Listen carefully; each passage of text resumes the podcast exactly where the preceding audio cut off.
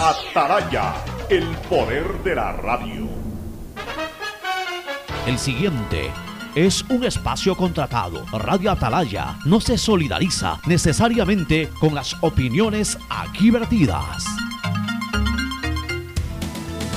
El siguiente en Radio Atalaya es un programa de opinión, categoría O, apto para todo público. La hora del pocho, la hora del pocho se viene con todo en Radio Atalaya. La hora del pocho, la hora del pocho. Alfonso el Pocho Cara y su equipo traen para ustedes la opinión política, la opinión deportiva, más premios, sorpresas, regalos para sus oyentes. La hora del pocho, aquí en Radio Atalaya, cada día más líderes. Buenos días, este programa es auspiciado por Aceites y lubricantes Gulf, el aceite de mayor tecnología en el mercado. Cuando necesites buenos genéricos, acude a la farmacia de tu barrio y pide genéricos de calidad. Solicita los medicamentos genéricos de Cuajén. Viaja conectado con internet a más de 150 países al mejor precio con el chip internacional Smart SIM de Smartphone Soluciones. Si ganas en la vida y quieres ganar en el juego, llegó el momento de que te diviertas con los pronósticos deportivos de Bet593.es. Regístrate ahora y recibe un bono de hasta 300 dólares. Bet593.es, sponsor oficial de la Federación Ecuatoriana de Tenis y con el respaldo de Lotería Nacional. Ya es hora de que puedas vivir la experiencia más fabulosa de tu vida. Mole el Fortín te regala una turqueada de lujo. Sí, por cada 15 dólares de compras participas por un espectacular crucero sin visa para dos personas por todo el Caribe. Y lo mejor es que es todo incluido. Pasaje de avión, hospedaje, alimentación, bebidas, diversión y todo lo que te puedas imaginar para disfrutar una turqueada de lujo. Recuerda que la mejor experiencia te la regala Mole el Fortín, porque siempre con sus promociones te conviene.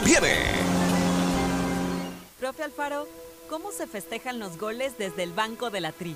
El festejo de un gol tenía que ser un festejo del equipo, no un festejo de un jugador. Y detrás del gol tenía que haber el abrazo de un equipo, porque siempre le decíamos, tenemos que ser más que 11 los que entramos a la cancha. De esa manera los 11 que entran sienten que desde el banco tienen el apoyo para que todos puedan lograr lo que tienen que lograr. Por eso creo que en este banco está sentado un país entero. En el fútbol bancos hay muchos pero solo Banco Guayaquil es el banco de la patrocinador oficial de la selección ecuatoriana de fútbol. Pedagogía, diseño, medicina, arquitectura, comercio, turismo, nutrición, literatura, computación, psicología, trabajo social, electricidad, agronomía, animación digital. La verdad es que tenemos tantas carreras que ofrecerte que no nos alcanzan en esta cuña. Ven a la Feria de Estudios de la UCSG y descúbrelas todas. Te esperamos este 5 de agosto, de 8 a 17 horas, en la avenida Carlos Julio Arosemena, kilómetro 1 y medio. Tenemos muchas sorpresas y beneficios para ti. Universidad Católica de Santiago de Guayaquil. Nuevas historias, nuevos líderes. Amor, ¿no crees que necesito comprar Vigen? Deja ver. Creo que no. No veo ninguna cana. Espera, mira, mira, acá hay una, mira. Toma la lupa. Todos van a querer participar en la promo futbolera Vigen. Presenta una caja vacía de Vigen Men para cabello, para barba y bigote en Western Union a nivel nacional. Reclama tu raspadita y gana camisetas, gorras, destapadores y además participas en el sorteo de 2 TV Smart. Todas las raspaditas están premiadas. Más info en arroba Vigen Ecuador. También participa Vigen Polvo.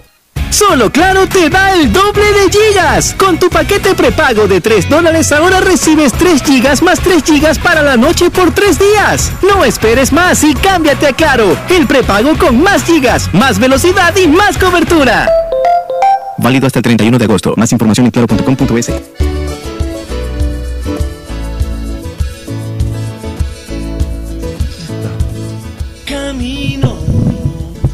680 Sistema de Emisoras Atalaya. En su año 78 reciban el saludo de la hora del pocho aquí desde esta trinchera, desde esta columna de la libertad de expresión, honrando las iniciales de sus nombres completos SEA, radio seria, emotiva y altiva. Por eso Atalaya cada día más líder, una potencia en radio y un hombre que ha hecho historia porque todos los días hace presente y proyecta futuro en el dial de los ecuatorianos.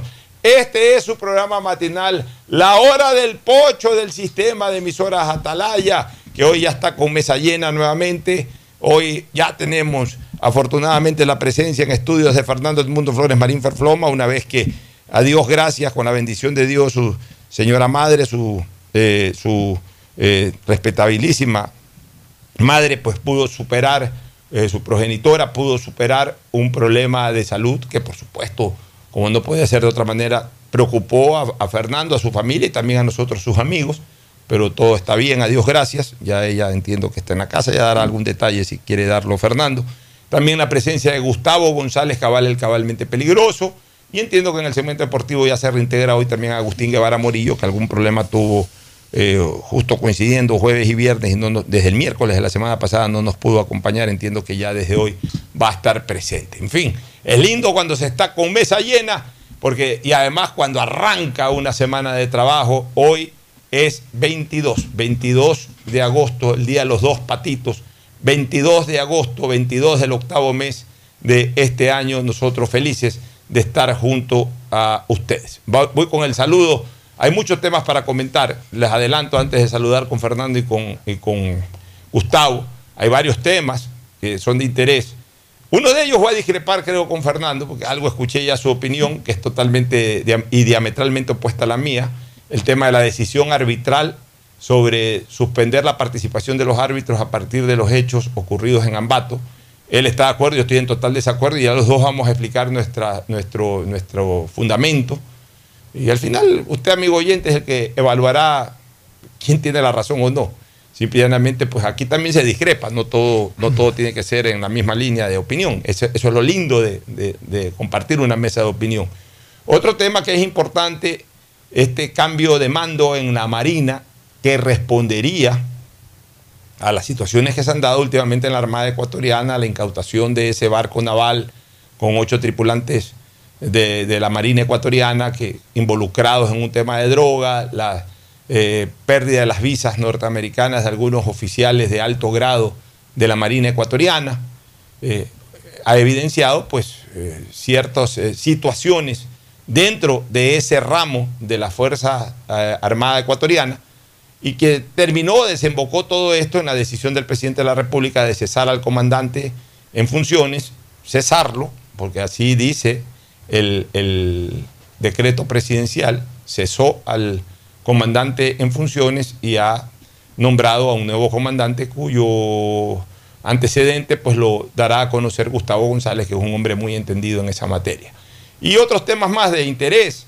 Eh, Manabí, tierra natal de Fernando y de Gustavo, tierra sanguínea mía, mi madre, Manavita. Todos tenemos aquí un amor inmenso a Manabí. Manabí que se ha convertido en una especie de, de Chile ecuatoriano tiembla la tierra cada rato. Eh, nuevamente fuertes temblores sacudieron la zona de Bahía, de Canoa y de otros lados, de Jama. Y eso, por supuesto, pues siempre nos, va a generar preocupación, especialmente de ese magro, terrible, eh, lúgubre recuerdo de lo ocurrido en el año 2016.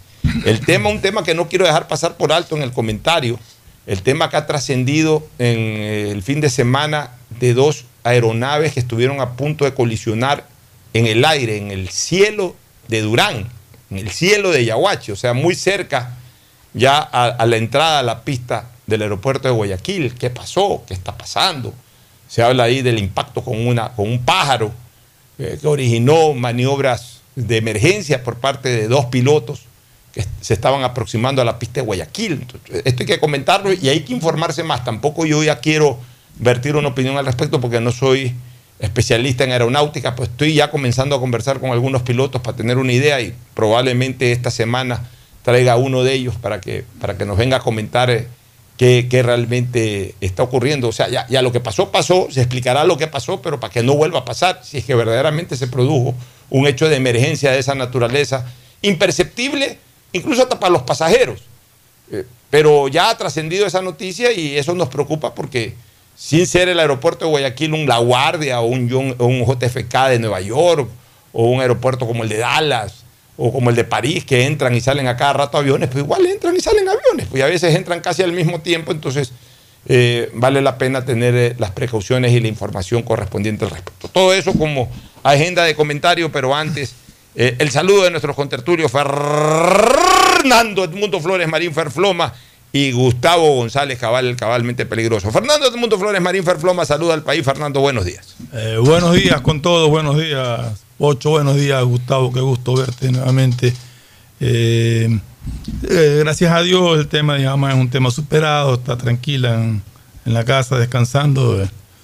Siempre a la edad de ella, pues es preocupante cualquier eh, quebranto en su salud, pero como repito, gracias a Dios es todo, está bien y todo salió sin novedad. Eh, y otro tema que yo quisiera tocar, porque lo que tú has, mencionado son temas bien, bien interesantes y tenemos esa discrepancia en el ámbito deportivo, que también creo que Gustavo tendrá su opinión sobre lo que actuaron los árbitros de suspender el resto de la, de suspender sus labores en el resto de la jornada.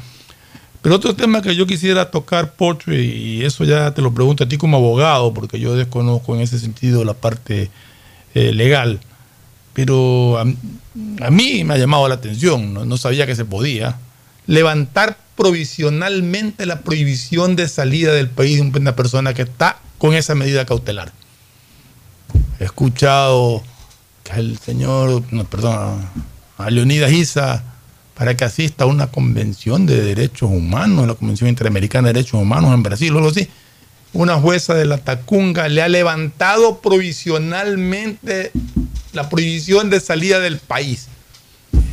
Una persona que tiene prohibición de salida del país es justamente para evitar su fuga. O sea que si el señor le levantan la prohibición de salida del país y decide quedarse afuera para evitar los juicios que tiene acá, se queda. O sea, a ver. No, no, no sé, no. Las medidas cautelares, en este caso de prohibición de salida del país, se pueden levantar cuando o la persona está absolutamente fuera de un proceso, que es el caso pues, de, una persona que ya está procesada penalmente, ya está fuera de un proceso, o sea, o esté fuera de un proceso o eh, sea eh, eh, o, se dé un caso de sobreseimiento, por ejemplo, en donde inicialmente tiene medidas cautelares, le dictan sobreseimiento o le dictan en un momento determinado, le, le, ratifican su estado de inocencia en primera instancia. Entonces, obviamente, si hay una decisión judicial superior que es en resolución de sentencia, de que, de que se ratifica su estado de inocencia, por más que pase a apelación, esa sentencia en primera instancia, es obvio que esa persona, al que ya un juez le ha ratificado su inocencia, o en caso previo al llamamiento a juicio se le dicta sobreseimiento, esa persona no tiene por qué tener medidas cautelares. O en otro caso, por ejemplo, en el caso de la niñez o en el caso laboral, en donde también hay medidas eh, cautelares de previsión de salida del país, se subsana la razón por la cual este, se dictó una medida cautelar de esa naturaleza. Por ejemplo, una persona que debe dos o más meses eh, de pensión alimenticia y paga y está al día, ya no tiene por qué tener esa medida cautelar. O un, un representante legal de una empresa eh, que por un tema de, de, un proceso laboral, porque está debiendo pagos o por cualquiera de estas razones de carácter laboral, eh, recibe una medida cautelar y paga lo que debe, en ese momento se le levanta la medida cautelar. Pero no deja de ser sui generis que una persona que está dentro de un proceso penal, en donde todavía no se ratifica su estado de inocencia, está siendo procesado y tiene medidas cautelares alternativas a la, a la, prisión preventiva, en este caso grillete o en este caso prohibición de salida del país, se le levante la medida cautelar mientras dure el proceso. Primero que tendría que ser el mismo juez o la misma jueza que se la dictó, el que lo levante. No puede ser otra jueza u otro juez. Tampoco puede darse a través de una acción eh, eh, que hoy, están de moda, una acción de protección porque es una resolución judicial. No podría ser, para eso, incluso cuando se dictan medidas cautelares, se puede apelar la medida cautelar, o se pueden apelar las medidas cautelares para que dentro de la misma instancia jurisdiccional se, se, se, levante o no una medida cautelar. Pero lo que, no, lo que no se puede, bajo ningún concepto, es que un juez distinto al de la causa levante esa medida. Y el mismo juez de la causa puede levantar la medida en el momento en que desaparezcan en que considere que desaparezca todo tipo de riesgo eh, o, o incluso las razones por las cuales se le dictó medida cautelar. Pero para eso incluso tiene que haber también una audiencia correspondiente. Tiene que dentro de esa audiencia participar el fiscal, porque es un delito de acción pública. O sea, así libremente que te levanto una medida cautelar de prohibición de salida del país para que vayas, que mañana pasado cualquiera justifica una salida, podría, podría en un momento determinado, igual a través de un procedimiento, ya, pues si el tipo está enfermo, grave, por un tema de, de ¿cómo se le llaman a esto? De cuando, cuando, cuando eh, incluso consiguen vez, eh, humanitario, por un tema humanitario, eh, está grave y tienen que trasladarlo a otro país para recibir una atención médica de emergencia. Bueno, eso justifica, porque no es que se va a escapar. Está comprobadamente grave y que necesita un tratamiento hospitalario en otro país, por ejemplo. Bueno, ahí, procedería. Pero no para ir a una conferencia. O sea, a mí me parece eso un absurdo jurídico, pero en todo caso, para ya ampliarme en detalles, yo necesitaría eh, conocer más con lujo también de detalles eh, en qué se ha fundamentado la jueza, que tiene que ser, eso sí, obligadamente la misma jueza que se la dictó, o juez que se lo dictó. No es que otro juez, eh, porque otro juez que no, que no asumió competencia en ese caso no tiene por qué tomar ninguna decisión sobre ese caso. Y tampoco ahí cabe ni siquiera una acción constitucional porque es una resolución judicial. Eh, hay, dentro, hay dentro de la misma jurisdicción, hay distintos niveles para, para, poder reaccionar ante una medida cautelar. No es que va y se presenta, la gente piensa que ahora por cualquier cosa puede presentar una acción eh, ordinaria de protección y no sería para esa temática. Bueno, el saludo de Gustavo González Cabal para entrar a desarrollar la temática de la que hemos hablado. Gustavo, buenos días. Buenos días, Alfonso. Buenos días, Fernando. Me alegro que tu mamá ya se encuentre en buen estado de salud y que las cosas vayan regresando a la normalidad. Has presentado un, un buen menú para desarrollar, Alfonso. Vamos para adelante. Bueno, muy bien. ¿Con qué tema quieren comenzar? Ahí está el menú. A, a, a, mí me parece que el tema de los árbitros, ya ustedes eh, eh, eh, han expresado sus opiniones, yo quisiera expresar la mía, y, y, luego ver en qué podemos coincidir y en qué estamos o no de acuerdo. Muy bien. Ah, a ver, vamos con el tema de los árbitros. A mí me parece una decisión descabellada del sindicato de árbitros lo que han decidido a raíz del incidente en Ambato. Ahora, punto uno. Por supuesto que condeno lo que por segunda o tercera ocasión ha hecho en su vida en un campo de fútbol el señor Héctor Lautaro Chiriboga. Recuerdo claramente lo ocurrido en el 87. Yo ejercía el periodismo deportivo. Yo ese día estaba en Ambato, eh, dirigiéndome a Quito, yo había ido a una cobertura de un partido técnico universitario Filambanco y me iba a Quito, eh, sábado de noche me iba a Quito para el domingo pasar en Quito y regresar a última hora ya a la ciudad de Guayaquil y fui escuchando el partido por la radio en el carretero. Y ahí pues recuerdo claramente cuando se transmitió de que Chiriboga le cayó a golpes a Carlos Luis Morales por la, por la espalda de Morales. Uh -huh. y después ya vi las imágenes en esa época, o sea y todo el mundo condenó el acto de cobardía de Chiriboga. Se tenían pica con, con, Morales, porque en ese momento eran los dos arqueros de la selección y Morales tapaba más que Chiriboga, y se tenían pica. Chiriboga, eh, parece que Héctor Lautaro Chiriboga es un hombre de, de, esas pasiones. Y apenas hubo una pequeña trifulca entre jugadores de Barcelona y Liga, fue directo a pegarle a su colega y compañero incluso de selección. Fue directo a pegarle y le dio por la espalda. Este, y, y eso fue muy condenado en, en ese momento. Lo que pasó el día sábado es, por supuesto, rechazable, punible, digno de la más enérgica sanción. Pegarle a un árbitro eh, es, sanción de máxima gravedad. Incluso tiene como sanción un año calendario. Siempre, siempre hemos conocido eso. Que le pega a un árbitro se va un año calendario fuera de la actividad, sea jugador, sea director técnico, sea dirigente, sea preparador de arquero, sea preparador físico. Cualquier persona vinculada con el fútbol, el que le pega a un árbitro es suspendido automáticamente. O sea, eso no, no es que a ver qué sanción le ponen, no. El que le pega a un árbitro es suspendido un año calendario. Siempre ha sido así, aquí y entiendo que en cualquier lado.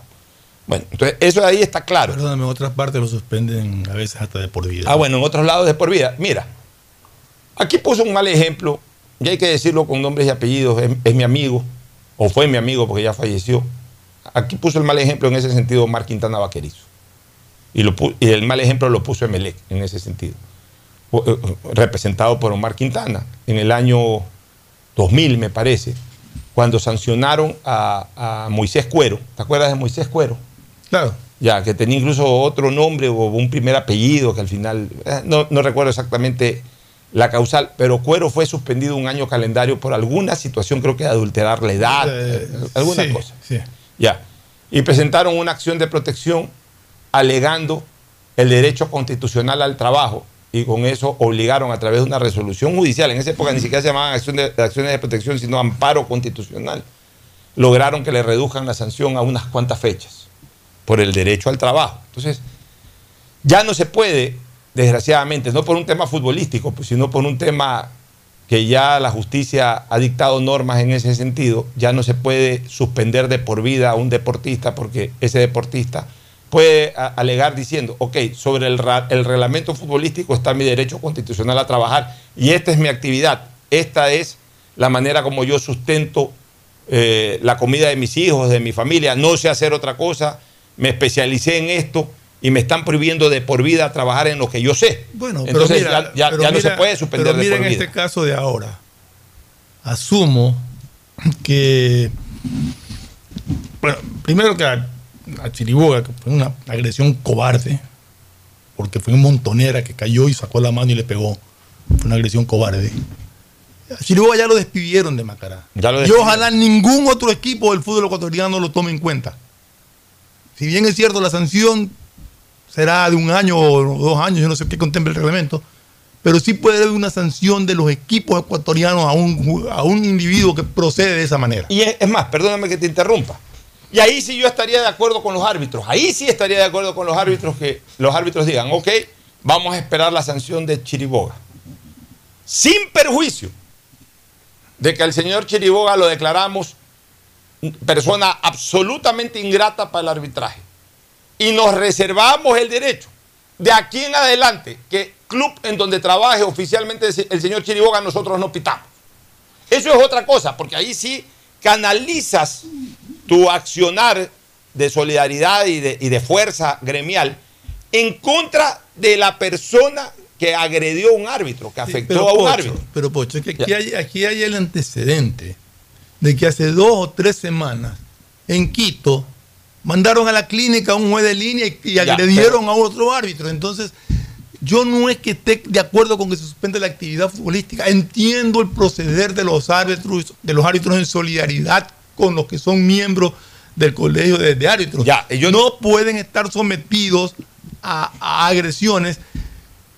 En Quito fue la hinchada, falta de protección policial. Y el día de sábado, a mi criterio, también falló la policía que debió haber visto cuando se armó la montonera y todo, haber ido a hacer un cordón al árbitro para y no dejarlo ahí a que se le lancen los jugadores encima, lo, se le levante el cuerpo técnico, se vaya todo el cuerpo técnico encima que el árbitro se caiga porque lo empujaron, porque se tropezó, lo que se, se caiga, se levante y no hubo nadie que lo fue a proteger. déjame, Entonces, en ese sentido es que yo digo que no estoy que, que 100% de acuerdo. Entiendo el proceder de los árbitros y no lo critico. Ya, yo, a ver, ¿por qué yo no lo entiendo? Y yo sí lo voy a explicar. ¿Por qué yo no entiendo ni estoy de acuerdo con el proceder de los árbitros? Porque no se pueden confundir escenarios. Una cosa es que un árbitro sea agredido por falta de garantías, por personas que no están habilitadas para acercársele a ese árbitro en ningún lugar del estadio. Pongo un ejemplo. Si ese árbitro entra al camerino, como solía ocurrir en tiempo pasado, yo recuerdo a un pariente político mío que estuvo, eh, eh, fue pocas semanas antes de que se case con una prima mía el ex árbitro Julio Real, que hoy es un reconocido político de la provincia del Guayas, en esa época era árbitro. Y esas cosas de la vida, él un domingo tuvo libre y compartimos una mañana de playa con él, en playas. Y conversamos sobre las agresiones a los árbitros, porque antes era más frecuente. Antes era más frecuente. Y él me dice, puchica, toco, toco, toco arena, me dijo, porque estábamos en la playa. Hasta el día de hoy nunca me ha pasado nada. Al domingo siguiente le tocó pitar un partido en Quito, Liga de Quito, 9 de octubre, y lo lincharon en el camerino eh, entre dirigentes e hinchas de Liga de Quito. Lo lincharon, un caso muy sonado. Lo lincharon a él, al juez de línea. se le metieron al camerino. Eso se llama falta de garantía. Lo que ocurrió hace tres semanas, falta de garantías de que se meta al público y, vaya y ataca al árbitro, lo que ocurrió hace dos o tres años en Gualaceo, creo, en un cantón, eh, en un, un partido de segunda categoría, en que corretearon a un pobre árbitro, Sí. le cayeron a patadas, le, le dieron en el suelo y todo. Eso se llama falta de garantía. Ahí hay un responsable eh, corporal, este, Fernando. ¿Cuál es el responsable corporal? La asociación que organiza, el equipo que organiza. Y entonces ahí sí los árbitros pueden decir, esto es una situación primero inconcebible, segundo, absolutamente previsible y que tenía que darse todas las garantías del caso. Como no tenemos garantías para trabajar, entonces paramos hasta que no se nos garantice, hasta que no veamos una sanción ejemplarizadora, hasta que verdaderamente no haya una posición del fútbol ecuatoriano de que garantice nuestra integridad más allá, más allá del partido de fútbol. Pocho, para, ahí para, para hacer una pausa en eso. Si el árbitro, primero, que un árbitro no tiene por qué acercársele, más allá de los jugadores que están, en- no tiene por qué levantarse todo el banco, de un- déjame terminar porque lo quiero, todo el banco de un equipo irse encima. No tiene por qué, y ahí tiene que intervenir la fuerza pública a detener eso. Y si el árbitro le saca tarjeta roja y ese individuo da dos pasos como que se va y no se acerca a nadie a retirarlo, sino que le permiten que se dé la vuelta, que se regrese y se le vaya encima al árbitro a pegarle. Es falta de garantía, pues de alguien, no sé de quién, pero de es falta nadie. Ah, de nadie. Fernando, de El árbitro nadie. expulsando y nadie lo hace salir de la Fernando, cancha y regresa a pegarle al Fernando, lamentablemente ahí ya no se puede por una sencilla razón, y ahí es donde yo entraba. Bueno, ahí es donde yo entiendo a los árbitros. No, ahí en cambio no los entiendo por una sencilla razón y porque los árbitros lo saben perfectamente. Ya he explicado en donde los árbitros sí tienen que exigir garantías. Cuando hay falta de garantía es cuando un dirigente se mete a la cancha o al camerino a pegarle o hinchas se meten, o sea, gente no autorizada para estar en contacto con el árbitro. Pero si ya en un partido de fútbol, dentro de la cancha o en el perímetro de la cancha, en la raya, en la raya lateral, eh, incluso un poquito afuera de la raya lateral, dentro del campo de juego, las personas habilitadas para eh, estar en el sitio en que están, que eh, hablamos del perímetro de la cancha. A ver, una cosa es que el técnico no pueda meterse, pero el técnico está, no pueda meterse a la cancha, o el preparador de arqueros o el preparador físico no puedan meterse a la cancha. El hacerlo es una infracción, pero ellos están autorizados para estar en el perímetro de la cancha, o sea, en la zona que se considera campo Ellos de juego. tienen su área Ya, marcada, Está bien, delimitada, ya, ellos, de ya, la cual no pueden ya, salir. Ya, el momento en que el momento en que salen de esa zona, ellos son blancos de una sanción disciplinaria por, por- por meterse al campo de juego. Pero ellos están permitidos de estar ahí. Ellos están permitidos de estar en el perímetro de juego.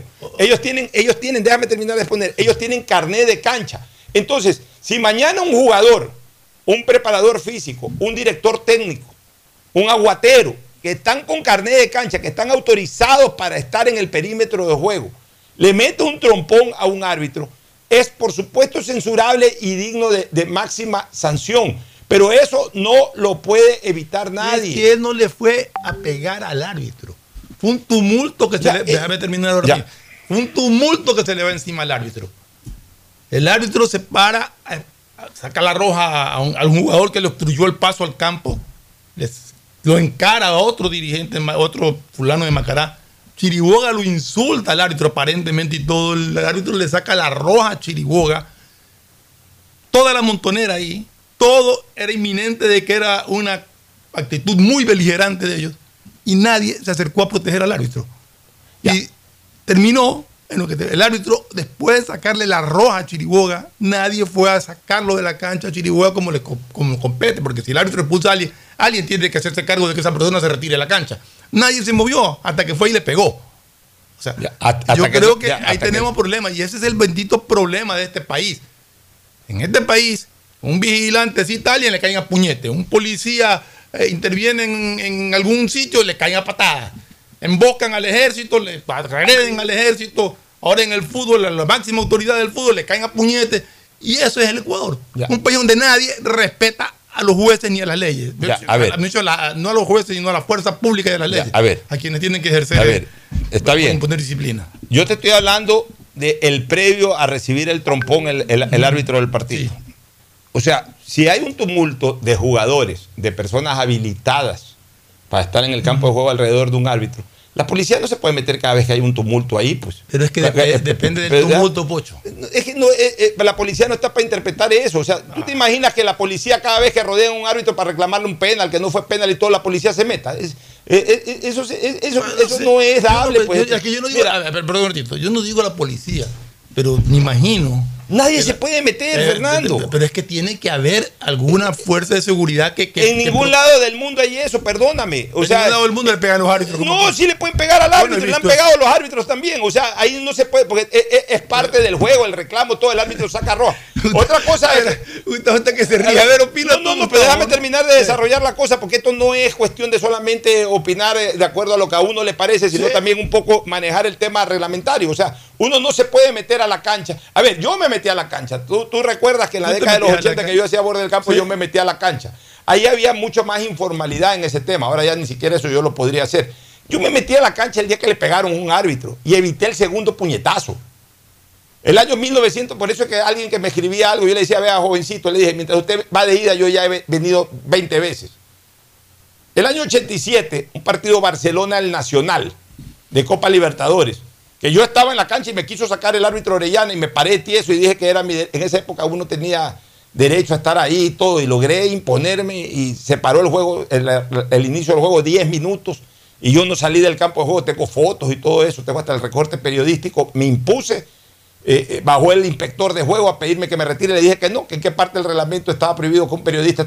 A mí me querían sacar porque yo era especialista en meterme en la cancha. Entonces, como Orellana me tenía además pica por eso, me fue a sacar. Le dije, no, reglamentariamente yo tengo derecho a estar aquí. Yo lo que no voy a hacer es meterme en la cancha. Orellana era juez de línea, el central era Alfredo Rodas. Al final me dejaron en la cancha.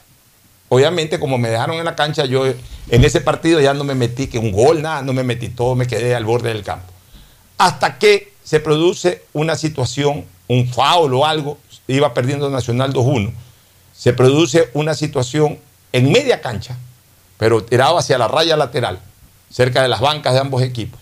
Y yo veo que así mismo se aglutinan jugadores de Barcelona y Nacional a reclamarle algo al árbitro. Yo estaba al borde del campo de la raya de fondo del arco norte, del arco que da hacia los camerinos del Estadio Modelo. Y en eso veo que sale de la boca del túnel Calolo, que ya era conocido por pegarle a los árbitros. Después Calolo se hizo muy amigo mío, incluso me ayudó en el círculo de periodistas, se, desvinculó totalmente de, Nacional, todo. Yo veo que Calolo sale, se para, eh, sale de la boca del túnel, se para en la raya de fondo y yo lo alcanzo a ver y le digo a mi camarógrafo, ojo que ahí está Calolo. Y en eso veo que ¿Quién era Calolo, Calolo? Eh, eh, explícale Calolo. Calolo era un, Un personaje. Sí, una especie de utilero, uno que siempre recibía al Nacional, era hincha del Nacional, no sé, eh, creo que había sido sargento en estado en servicio pasivo, alguna cosa de esas. Era un buen hombre, pero era fanático del Nacional y era pegador. Entonces ya había provo- provocado un par de Pero no era incidentes. utilero o algo No, nacional. no, no tenía una función de banca. Eh, o sea, se- Pero se estaba en la siempre estaba banca, ahí. Pero estaba ahí, estaba en el camerino. Entonces, y yo veo que Calolo sale corriendo y dije, este le va a pegar al árbitro. Y le digo a Jorge Layana, corre Jorge, vamos atrás de Calolo. Y eh, Jorge Layana iba con su cámara ahí. pues, Fuimos Era atrás. cámara. Era una cámara, no era la cosita del celular de ahora. Era una cámara que pesaba no menos de 25 libras, con casetera y todo. Entonces, corrimos ahí, el camarógrafo, el asistente y yo, y iba con el micrófono ahí atrás de Calolo. Pero obviamente, como el otro iba cargado con la cámara y todo, íbamos a una velocidad más lenta. Y llega Calolo y así mismo, y en medio del tumulto se mete y ¡pum! le mete un puñete a Rodas. Y el camarógrafo alcanza a enfocar eso. Y yo llego atrás de Calolo y cuando Calolo lo iba a rematar con el segundo puñete, le pongo la mano en el pecho y el micrófono. ¿Por qué le pegas al árbitro? Y Calolo se ve en ese momento enfocado e interrogado por mí. Me metí en medio de Rodas y de, y de Calolo. Y le puse la mano en el pecho y con el micrófono, ¿por qué le pegas al árbitro? Y el tipo se quedó, se asustó y se fue corriendo al camerino. Pero ya quedó la grabación de quién era. En esa época no habían las transmisiones de ahora. O sea, y lo sancionaron a Calolo y todo eso. Entonces, esta cuestión no es de que yo la he visto, la he vivido. Me he metido en medio de un puñetazo entre un miembro de un Está bien. equipo. O sea, entonces, ¿qué es lo que te quiero decir? Que eh, antes del puñete, eso no se puede prever, que un jugador de repente le saque la mano a un árbitro. Bueno, pero entonces. ya que un técnico le saque la mano a un punto- árbitro. pero nuestro punto de discusión está en entender la posición de los árbitros o no. O sea, los árbitros yo tienen que es un entiendo, tema casual yo- de un pero partido. yo entiendo su posición de solidaridad con un colega que fue agredido, con antecedentes previos de otro colega agredido, y con una comisión disciplinaria que recién el martes dará a conocer cuál es la sanción que no le No podía en ese momento dictar sanción. pues, No, estoy de acuerdo. O sea, los árbitros, ¿qué es lo que tenían Estoy que de haber acuerdo hecho? con eso. Haber ele- escúchame, los árbitros lo que tenían que haber era elevado la voz de protesta, evidentemente no interrumpir el desarrollo de la jornada, estar presto a la sanción del día martes. Y digamos que el día martes, ah, no, tres fechas de suspensión a Chiriboga eh, por pegarle un árbitro. Ah, no, esto sí no lo vamos a aceptar. O sea, esperar también la resolución. Eh, porque los árbitros saben que, ese es un tema casual, es un tema de casualidad, que es, es uno cada 100 años o uno cada 20 años que se da que alguien le pega un puñete a un árbitro de una persona autorizada. No pueden confundir lo que pasó el día sábado, que le pega a una persona autorizada para estar en la cancha, cuando hablo de autorizada es para estar en la cancha, a que le pegue al árbitro una persona no autorizada para estar en la En cancha. realidad nadie tiene por qué pegarle a un árbitro y ese es el tema de la protesta de los árbitros y yo los entiendo. O sea, a ver, no, pero no, nadie está autorizado a pegarle a un árbitro. Pero si estás autorizado, no estás autorizado para estar en la cancha. Cuando el que le pega al árbitro es una persona no, no autorizada para estar en la cancha, ahí se, se llama falta de garantías. Cuando le pega a un árbitro, Pero si- acto si el árbitro- condenable, una persona autorizada para estar en la cancha es un tema de casualidad que tiene que ser penado, que tiene que ser castigado, pues tú puedes, tú tienes que reaccionar con la sanción. Pero si el árbitro- no tienes cómo reaccionar con la Si el árbitro expulsa a alguien y esa persona que es expulsada no se va de la cancha. No lo puede sacar la Pero- policía, pero- pues, alguien tiene que hacerlo. No nadie. O sea que a un tipo se le ocurre ser expulsado y se quedó ahí. ¿no? O sea, se- a acabó ver, el partido porque ver, el tipo no, se a quiso ver, ir. Fernando, a ver, no, a ver, pues no, alguien ya. tiene que ser responsable de sacarlo. Sí, pues. pero, pero a ver, tú no puedes. A ver, tú te Pero imaginas- volvemos al tema. O sea, el tema. Pero, pero no, que- sobre lo que tú estás diciendo. O sea, tú crees que le sacas tarjeta roja a un jugador y porque el jugador eh, se demora en. Ahora, si un jugador No, dice, "No, no se de aquí no salir". salgo y, son- y pasa, y pasan 10, 15 minutos que no sale, ahí se mete la policía. Pues no es que le saca roja y enseguida la policía tiene que entrar a sacar, pues, este está- Cuando hay un tumulto. ¿Dónde has visto eso? Cuando hay tumulto y hay expulsados, debe de estar alguien cerca de. Para evitar justamente agresiones. En todo caso, como te digo. Sí, sabes que lo- también es prohibido que la policía entre al campo de juego sin autorización del árbitro.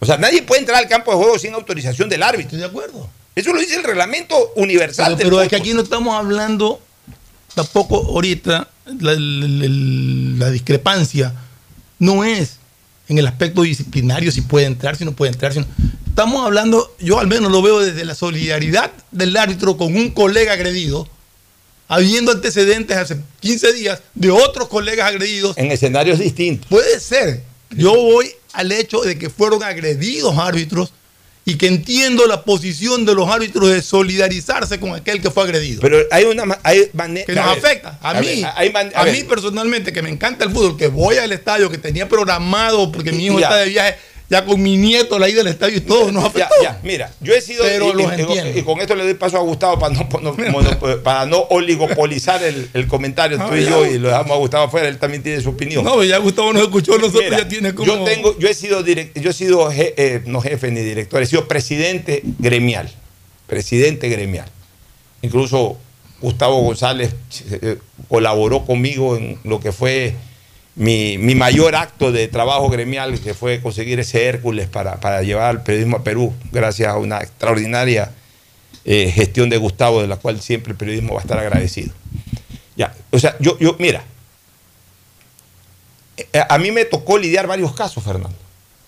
Un día, eh, Guachito Sánchez, el popular Guachito Sánchez, salió con una noticia de que Chalá y Agustín Delgado se escaparon de la concentración. Y el Bolillo Gómez le dijo de todo a Guachito Sánchez. ¿Tú crees que yo cogí, llamé al gremio y le dije, señores, nadie informa, nadie comenta, nadie entrevista? No, yo cogí y, y- y- y me lancé contra el Bolillo Gómez y me enemisté contra el Bolillo Gómez. Y llegamos a ser eh, enemigos. El Bolillo clasificó y yo, no pudiendo ni siquiera cruzar la palabra con el técnico que nos clasificó al primer mundial. Recién nos terminamos de hacer las paces en Japón, ya en pleno mundial. O sea, pero no se me ocurrió decir, ¿sabes que nadie, nadie entrevista al Bolillo? Primero porque iba a perjudicar a los otros medios de comunicación, pero eso sí, no dejé de mostrar mi solidaridad como gremio y como presidente del gremio, pero tampoco sin entrar a la locura de parar todo. Otro día Omar Quintana, precisamente, íntimo amigo mío Omar Quintana. Después nos distanciamos en el tema político cuando él fue presidente del, del Congreso yo era eh, congresista. Pero antes éramos íntimos amigos, muy amigos con Omar Quintana Vaquerizo. Mi- mi hermano prácticamente, un hermano mayor para mí era Omar Quintana. Un buen día por un comentario en un clásico del astillero que hizo Carlos Víctor Morales, lo fue insultando en el, en el- en el aeropuerto. Yo cogí, le dije de todo a Omar Quintana y lo convoqué a una sesión del Círculo de Periodistas y Omar Quintana, eh, Omar no era de los que se disculpaba, pero le dio la vuelta al asunto, pues ya dio algún tipo de satisfacción. Otro día, siendo yo presidente del Círculo, Marcelo Troviani, gran amigo mío de toda la vida, lo traje incluso para una Copa América del año 93 acá a comentar, gran amigo, hasta el día de hoy, gran amigo Marcelo Troviani, era técnico de Barcelona le fue mal en un partido en Cuenca, se disparó contra la prensa, le dije de todo a Troviani, lo senté en una mesa y Troviani se terminó disculpando. O sea, como presidente del gremio, yo sé que hay que defender a mis agremiados, pero no por eso voy a andar con, con esta fórmula del paro y del paro y del paro y del paro. Y, No es paro, y pare y no y actividades una fe- eh, esta fecha, nada más. Ya, que- pero, pero pararon, pues es un paro, pues pararon, pararon sus actividades y, y frenaron una cosa, eh, perjudicando a clubes que no tienen absolutamente. ¿Qué culpa tenían MLA y Deportivo Cuenca de lo que pasó en Ambato? Es más, voy a un extremo, ¿qué culpa tiene hasta el mismo Macará de que un salvaje de eso perdió, perdió la cabeza y. Entonces Macará actuó inmediatamente como tenía que actuar, fuera Chiriboga de este club. Ya, fuera. Y aparte vendrá la sanción ya individual sobre Chiriboga por parte de la reglamentación futbolística, un año calendario, dos años calendario, ya verán qué sanción le ponen.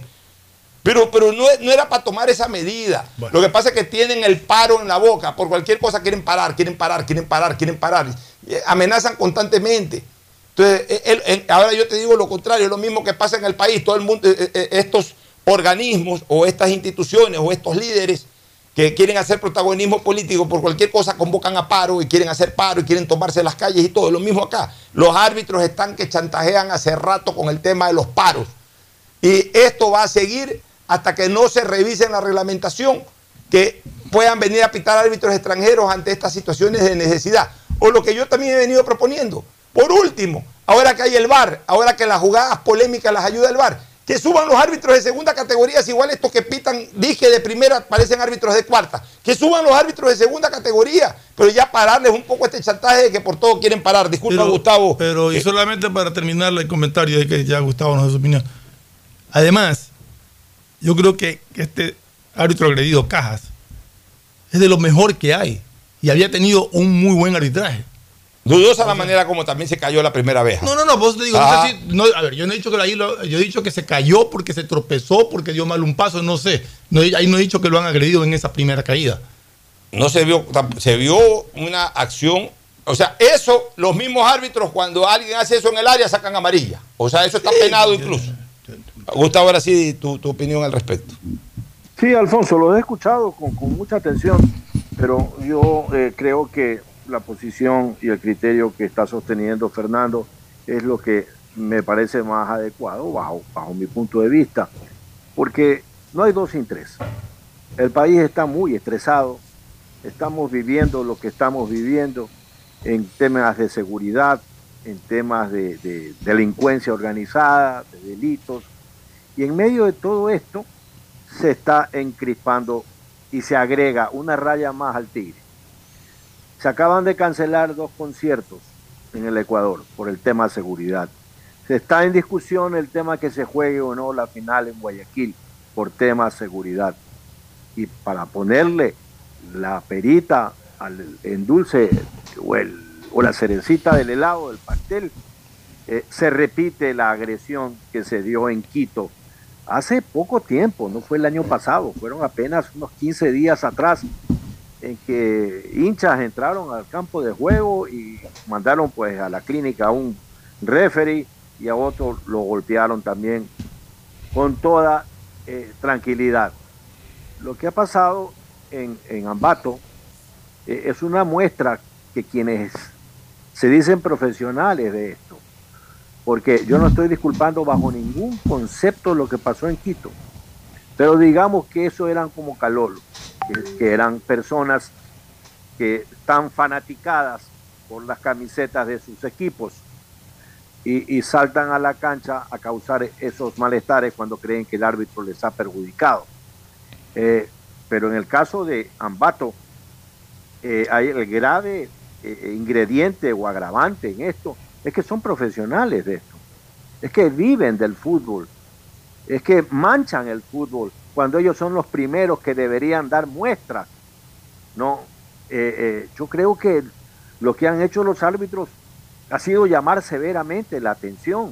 Hay que, hay que conmover de alguna manera la conciencia del Ecuador. Estas cosas no pueden volver a pasar. Yo digo que no hay dos sin tres, porque los árbitros se equivocan, con VAR incluido se equivocan. Pero esto es, finalmente es un deporte, es un juego. Este no es la, Corte de Justicia de La Haya. Este, este, es un tema que tenemos que bajarle el nivel, ubicarlo adecuadamente y, y si los árbitros se paralizan, a mí siempre me gusta pensar qué haría yo si estuviera en los zapatos de los árbitros.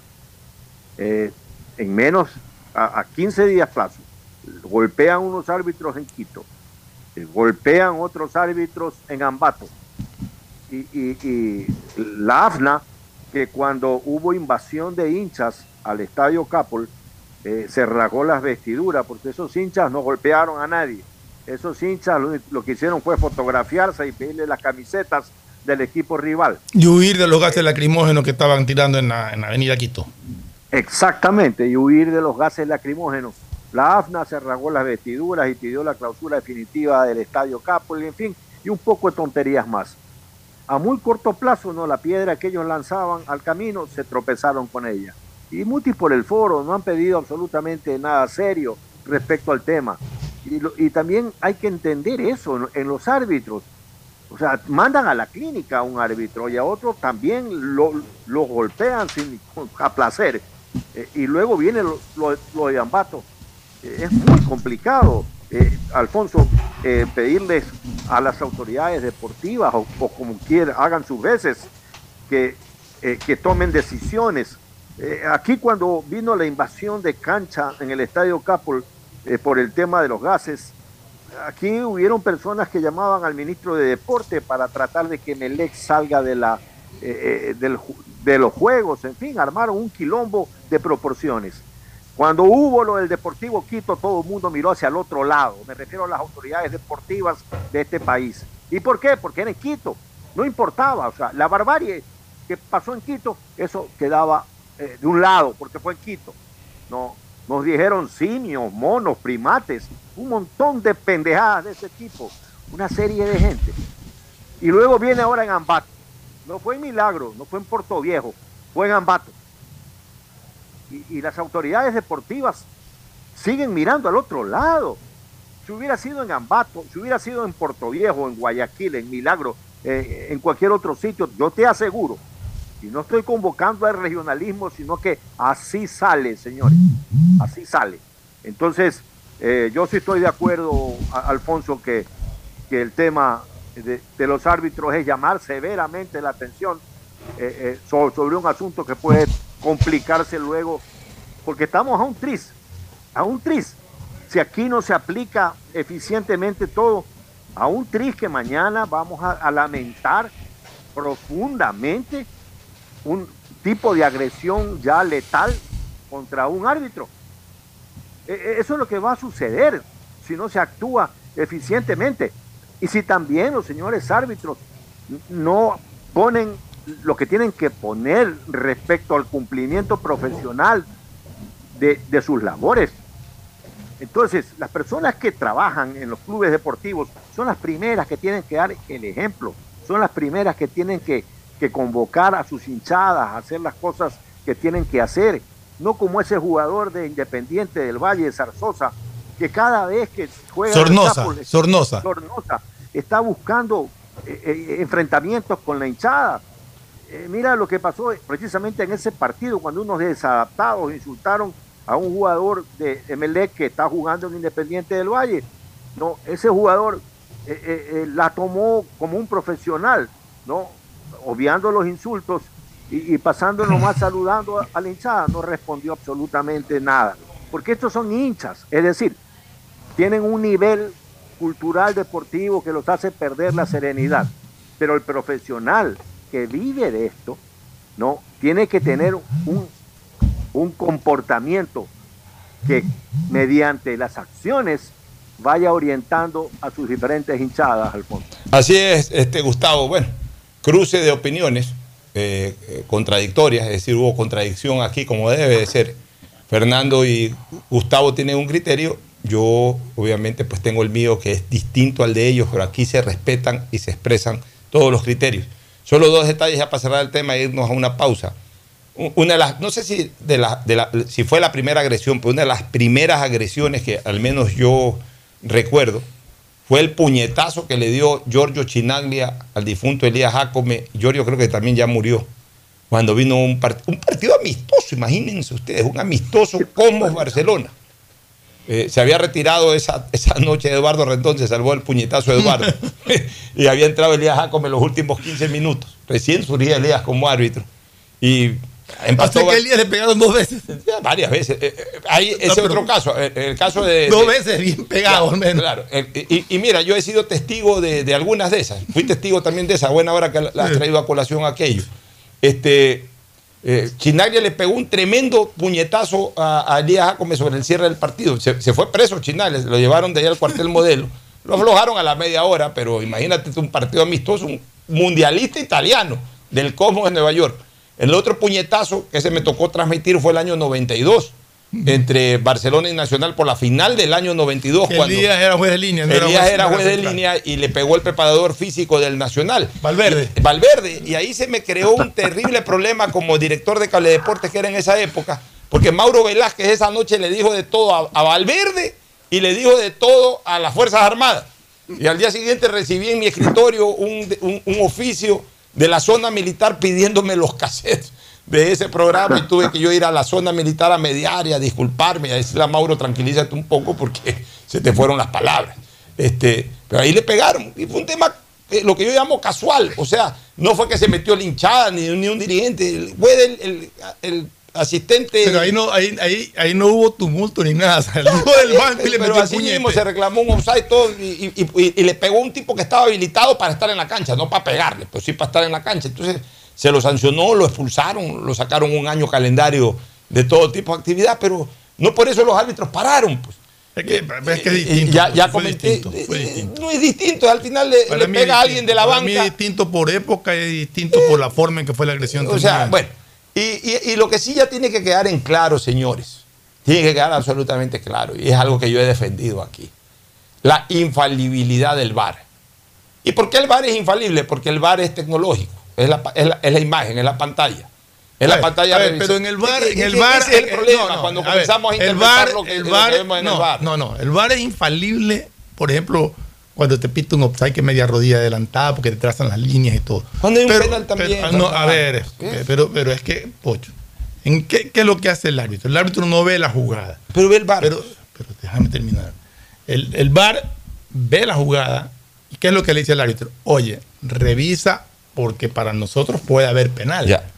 El árbitro va y revisa y decide si hay penal o Ya, no. está bien. Ya. Pero está bien, Pero el árbitro- sigue siendo, y por ejemplo, en un momento dado sigue siendo criterio del árbitro. Pero, pero un, a ver, pero, lo que pero- le pasa es que las tomas lo ayudan a es que, a ver, ah, si hubo un Fernando, empujón o no hubo un Ya, a ver, pero es un criterio del árbitro basado en el mismo criterio y hasta en un mejor criterio que el que tenemos nosotros como televidentes. Claro, basado en el criterio de otro árbitro que está con el VAR. No, criterio de sus propios ojos que están viendo la pantalla que antes no podía hacerlo. Entonces, antes sí, el árbitro no veía un penalti, que lo veíamos los televidentes, entonces decíamos, se equivocó el árbitro, no pintó un penal clarísimo. ¿Por qué? Porque nosotros lo veíamos con la repetición, el árbitro no tenía esa referencia. De acuerdo. Hoy el árbitro va, ve por televisión, además ve... con- Pero el árbitro podía haber decidido que Está bien, pero- no era penal esa jugada. Ya, pero, pero ya, pero por eso yo digo, hay que de respetar. hecho, revisó una antes. Ya. De hecho, había revisado una antes, por llamado del VAR, la revisó, regresó y dio bote a tierra porque para él no había. Ya, es que si para él no hay es porque no hay. Exacto. Porque ya lo está viendo en, en televisión y lo está viendo mejor que nosotros. Así es. Porque la, la- la- la-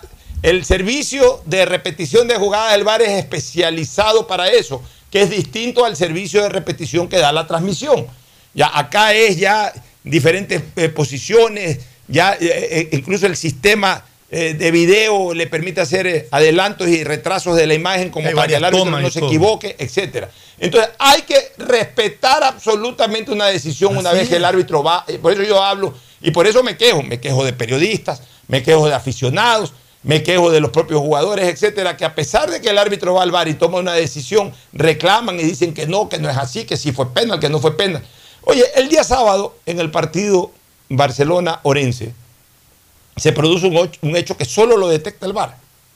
El choque de cabezas entre Cifuentes y el jugador, el defensor de Lorense. Ya, o sea, chocaron las cabezas. Y obviamente el que choca la cabeza del otro es Cifuentes, sin ninguna mala intención. Ambos fueron a buscar la pelota. El uno llegó primero, el otro llegó milésima de segundo después, pero al llegar después no impactó la pelota, sino que impactó la cabeza.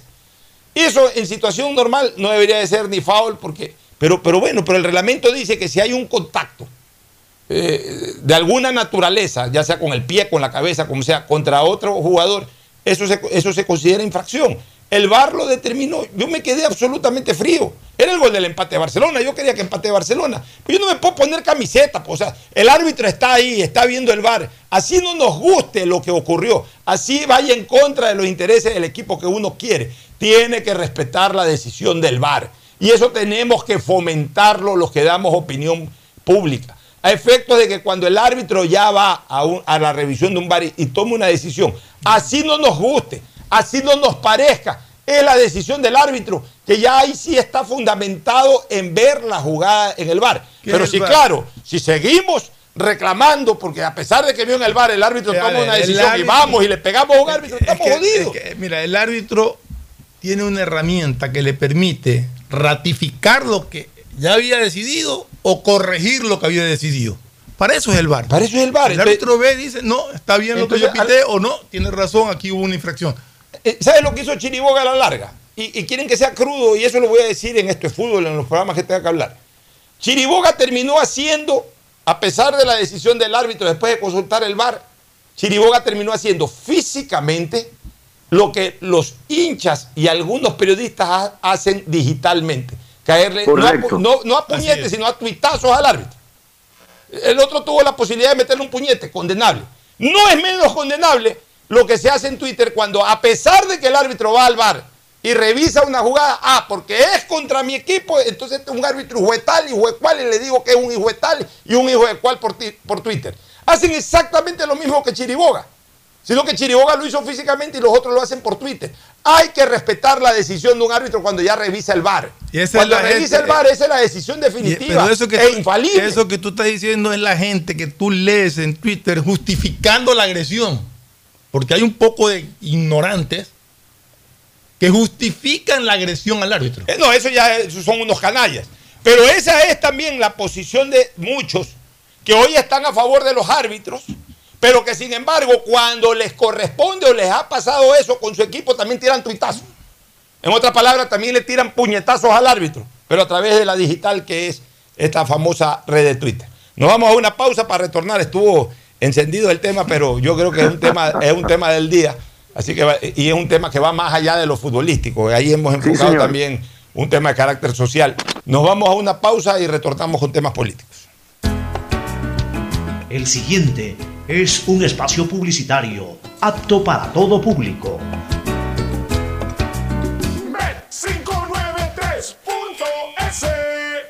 Asunéis dentro y fuera de la cancha con Bet593.es. Diviértete y gana con pronósticos en tenis y miles de eventos deportivos. Bet593.es, sponsor oficial de la Federación Ecuatoriana de Tenis, con el respaldo de Lotería Nacional. Aplican condiciones y restricciones. Bet593.es. Lo viven ellos, lo juegas tú. Solo Claro te da el doble de gigas. Con tu paquete prepago de 3 dólares ahora recibes 3 gigas más 3 gigas para la noche por 3 días. No esperes más y cámbiate a Claro, el prepago con más gigas, más velocidad y más cobertura. Válido hasta el 31 de agosto. Más información en claro.com.es.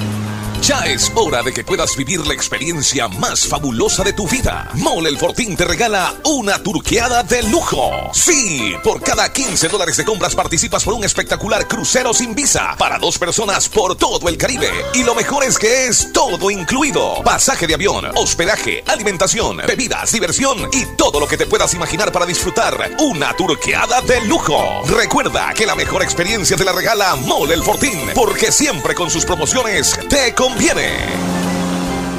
593.es.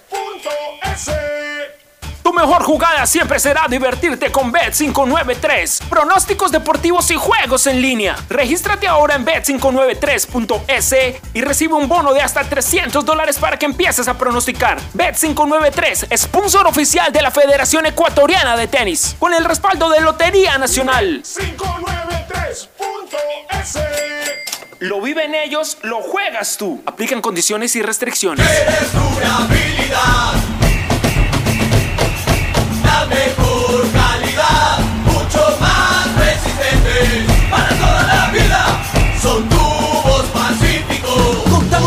gran variedad de tuberías y accesorios de PVC para uso domiciliario, infraestructura y agrícola, fabricados con materiales más resistentes y duraderos, 100% libre de metales pesados. Tubos Pacífico para toda la vida.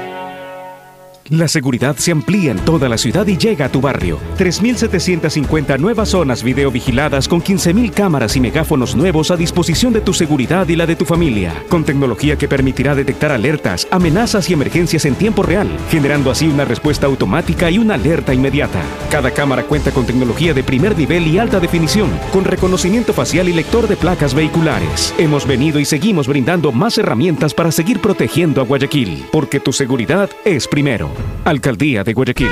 Urbaceo y municipio de Guayaquil te informa acerca de sus centros de acopio autorizados para material de construcción. Encuéntralo en Mucho Lote 2, ingresando frente a Villa España 2 o también acércate al centro de acopio en la isla Trinitaria, Cooperativa Nuevo Ecuador 3, Manzana 709, Solar 12. Receptamos un máximo de 4 metros cúbicos por usuario diariamente. Recuerda que está prohibido disponer este tipo de material en la vía pública o en terrenos privados. Evita sanciones. Visita nuestras redes sociales arroba urbaceo. Haz tu parte por un Guayaquil más ordenado, más limpio. Ecuagen, medicamentos genéricos de calidad y confianza a su alcance. Ecuagen, una oportunidad para la salud y la economía familiar. Consuma genéricos Ecuagen. Amor, ¿no crees que necesito comprar Vigen? Deja ver. Creo que no. No veo ninguna cana. Espera, mira, mira, acá hay una, mira. Toma la lupa. Todos van a querer participar en la promo futbolera Vigen. Presenta una caja vacía de Vigen Men para cabello, para barba y bigote en Western Union a nivel nacional. Reclama tu raspadita y gana camisetas, gorras, destapadores y además participas en el sorteo de 2 TV Smart. Todas las raspaditas están premiadas. Más info en arroba Vigen Ecuador. También participa Vigen Polvo. Pedagogía, diseño, medicina, arquitectura, comercio, turismo, nutrición, literatura, computación, psicología, trabajo social, electricidad, agronomía, animación digital. La verdad es que tenemos tantas carreras que ofrecerte que no nos alcanzan en esta cuña. Ven a la Feria de Estudios de la UCSG y descúbrelas todas. Te esperamos este 5 de agosto, de 8 a 17 horas, en la avenida Carlos Julio Arosemena, kilómetro 1 y medio. Tenemos muchas sorpresas y beneficios para ti. Universidad Católica de Santiago de Guayaquil. Nuevas historias, nuevos líderes. Viaja conectado con Internet a más de 150 países al mejor precio con el chip internacional Smart SIM de Smartphone Soluciones. Estamos 24 horas en los aeropuertos de Guayaquil y Quito, pasando migración junto al Duty Free. También en Plaza Quil, local 55, en San Borondón, en la avenida principal de Entre Ríos. Lo importante es que cuando viajes estés conectado, sin esperar conectarte un Wi-Fi. Conéctate directamente con tu chip al teléfono celular que quieras llamar a través del WhatsApp o de manera directa. No lo olvides, Smart SIM de Smartphone Soluciones te espera en el aeropuerto con atención 24 horas al día. 593.es Si te gusta el tenis, ahora llegó la oportunidad de vivir tu pasión en cualquier lugar con Bet593. Regístrate ahora en Bet593.es y recibe un bono hasta de 300 dólares para pronosticar resultados en miles de eventos deportivos. Bet593.es, sponsor oficial de la Federación Ecuatoriana de Tenis, con el respaldo de Lotería Nacional. 593.es Lo viven ellos, lo juegas tú. Aplican condiciones y restricciones. ¿Cuál es la importancia del banco para la selección? Desde este banco plantamos la semilla de un sueño. Cuando uno llega a su hogar, ve a su familia, mira para atrás y ve que el, todo el sacrificio no fue en vano. Y ese sacrificio se pudo hacer realidad porque hubo un banco también que le dio la posibilidad de que ese sueño se pueda cristalizar. En el fútbol, bancos hay muchos, pero solo Banco Guayaquil es el banco de la tri, patrocinador oficial de la selección ecuatoriana de. Hay sonidos que es mejor nunca tener que escuchar.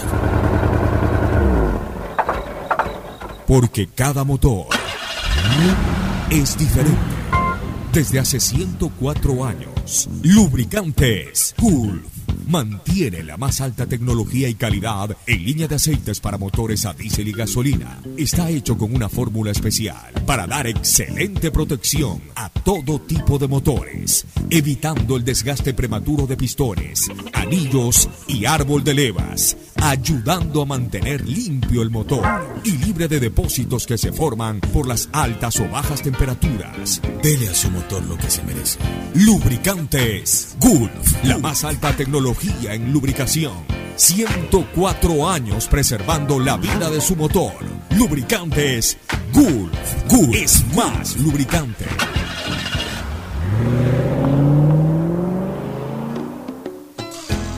Fin del espacio publicitario. Usted está escuchando un programa de opinión, categoría O, apto para todo público. Muy bien, vamos de lleno a la segunda parte del programa. Ya estamos aquí con eh, Gustavo y con Fernando, como eh, ha venido desarrollándose ya este- esta primera parte. Eh, Gustavo, vamos a ese segundo punto que a mí me parece muy interesante y, quisiera escuchar tu opinión. Este tema en donde desgraciadamente se descubrió la semana pasada tras una incautación por parte de la policía y de la fiscalía este, más que incautación, usé mal el término, un allanamiento, es el término correcto. Y sí, después incautación, porque como fue un bien, un bien mueble, en este caso eh, eh, un- un- un- un- una embarcación, este, eh, se, se le incautó. Pero más allá de aquello, este, en el allanamiento se encontró droga en un barco de la Marina con tripulantes todos en servicio activo, marineros en servicio activo. un guardacosta. Un guardacosta. Imagínate lo terrible del caso. A, los, a las 24, 48 horas se conoció de la decisión por parte de la Embajada de los Estados Unidos de revocarle visa a altos oficiales de la Marina. Y ahora, este fin de semana, el primer acto del presidente de la República, una vez que llega del exterior, llega de su chequeo, que a propósito ha sido muy bueno. Ayer eh, el presidente ha enviado primero por WhatsApp y luego también a nivel de la, de la cuenta de Twitter de que su, su situación fue absolutamente exitosa, su tratamiento fue absolutamente exitoso, lo que señala o anuncia pues de que su problema ha sido superado, simplemente pues tendrá que dársele algún tipo de tratamiento, me imagino, pero ya el problema de fondo de la salud del melanoma, todo indicaría de que fue encontrado en estadio primario y por ende ha podido ser eh, solucionado. Bueno, el primer acto oficial del presidente apenas arribado a los Estados Unidos fue cesar al comandante de la Marina y nombrar a un nuevo comandante. Entonces, ahí hay una lectura, este querido Gustavo, que me gustaría que tú la interpretes. Audio, Gustavo. Bueno, sí, Alfonso. En realidad, la primera línea que enfrenta al crimen organizado y al narcotráfico en este país, en todos los países, siempre es la, la primera línea la que sufre la- lo permeable, que sufre las consecuencias de la contaminación con el choque del delito. Eso hay que entender lo que ha sido, es y será así en este país y en todos los países que tienen que enfrentar el choque, repito, contra el narcotráfico. No hay excepciones en este problema.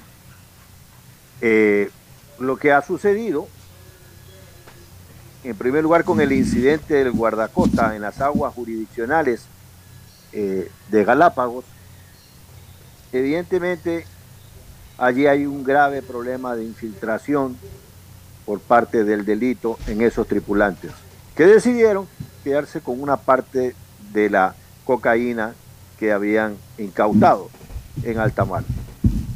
Eh, luego de eso, hay un comunicado que se habla de algunos oficiales a quienes Estados Unidos les ha cancelado la visa.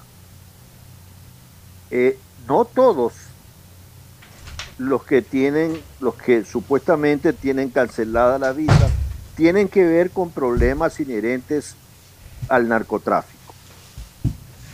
¿Sí? Vamos a ser muy claros en eso.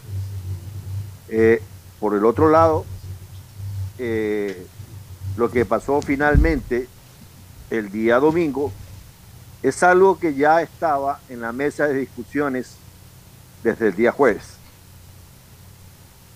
sino que el presidente pues entró al proceso de, de cirugía menor o como quiera llamarse sobre su párpado eh, derecho me parece que es, ¿no?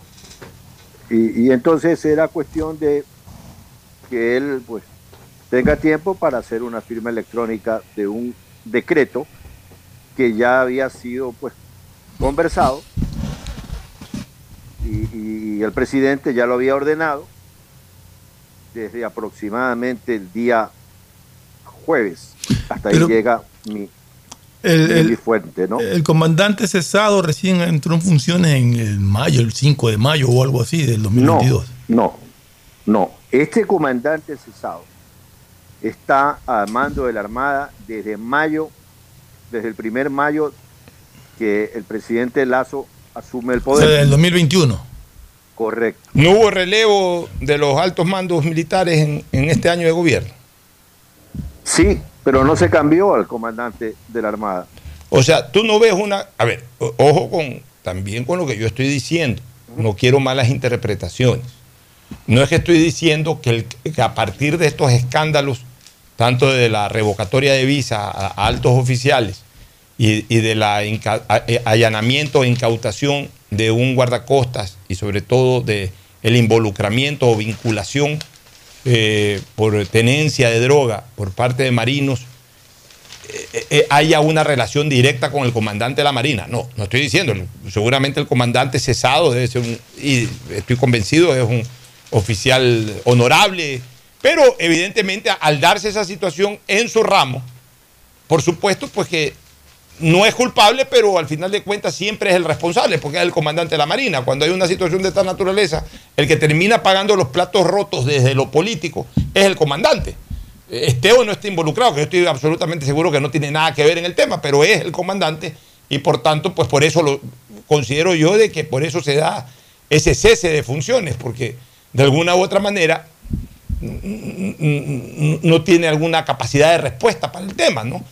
Es lo que yo entiendo, o sea, eh, me parece que sí puede haber un vínculo de responsabilidad, no de culpabilidad, sino de responsabilidad, lo que le estaría costando a él la, la posición de comandante, comandante del ramo. Solamente para ratificar lo que dice Gustavo, aquí en el decreto ejecutivo justamente dice que mediante decreto ejecutivo número 4, y esto fue lo que me confundió a mí, que mediante decreto ejecutivo número 421 del 5 de mayo del 2022 se ratificó al comandante Luis, Luis Brumel Vázquez Bermúdez como comandante general de la Fuerza Naval. Claro. Es decir, lo ratificaron. Lo fecha. ratificó, pero ahora lo cesó. Entonces, ¿tú no ves algún tipo de correlación con esto último que ha pasado? Yo creo que todo depende cómo mire el Ejecutivo eh, eh, sus ejes centrales ¿no? de, mantenimiento del tema frente a Fuerzas Armadas. Y allí es. Yo creo que el presidente ha tenido un concepto precautelatorio frente a esto, ¿no? Eh, con todo lo que ha ha venido pasando, con todo lo que ha pasado, nadie, repito tus palabras, creo que Brumel Vázquez Bermúdez ha hecho un trabajo importante dentro de la Marina. Por, pero por eso es que la Marina tiene recién un relevo en este gobierno, Ah. cuando han habido tres comandantes de ejército, tres comandantes de Fuerza Aérea, tres comandantes, eh, eh, tres comacos, tres ministros de defensa. En el caso de la Marina había una, eh, eh, un concepto de mantener el tema porque Brumel Vázquez había llevado adecuadamente el rumbo de la Armada ¿no? Pero cuando se sucede todo esto sintetizado en, estos últimos ocho días, ¿no? El presidente y quienes lo asesoran toman un principio precautelatorio frente al mantenimiento de unas fuerzas armadas, unas instituciones que son fundamentales para la democracia y la República del Ecuador. Gustavo, tú conoces al contraalmirante Tello, me parece que es el que es el nuevo comandante de la Merlo. Marina. Merlo, Merlo León. Merlo, perdón. Claro, Merlo ha sido el jefe de zona en Guayaquil. Eh, es un oficial submarinista, eh, tiene una buena formación y yo creo que ha hecho un trabajo sostenido porque ha estado siempre al, al mando de la Plaza de Guayaquil porque es el oficial más antiguo. De, de hecho, eh, tanto Brumel Vázquez como Merlo son sujetos de calificación. Bueno, ya en el caso de Brumel Vázquez no, pero Merlo sí entra a calificación hacia el rango de vicealmirante dentro de unos pocos meses. En el mes de diciembre tiene que darse esa calificación, ¿no?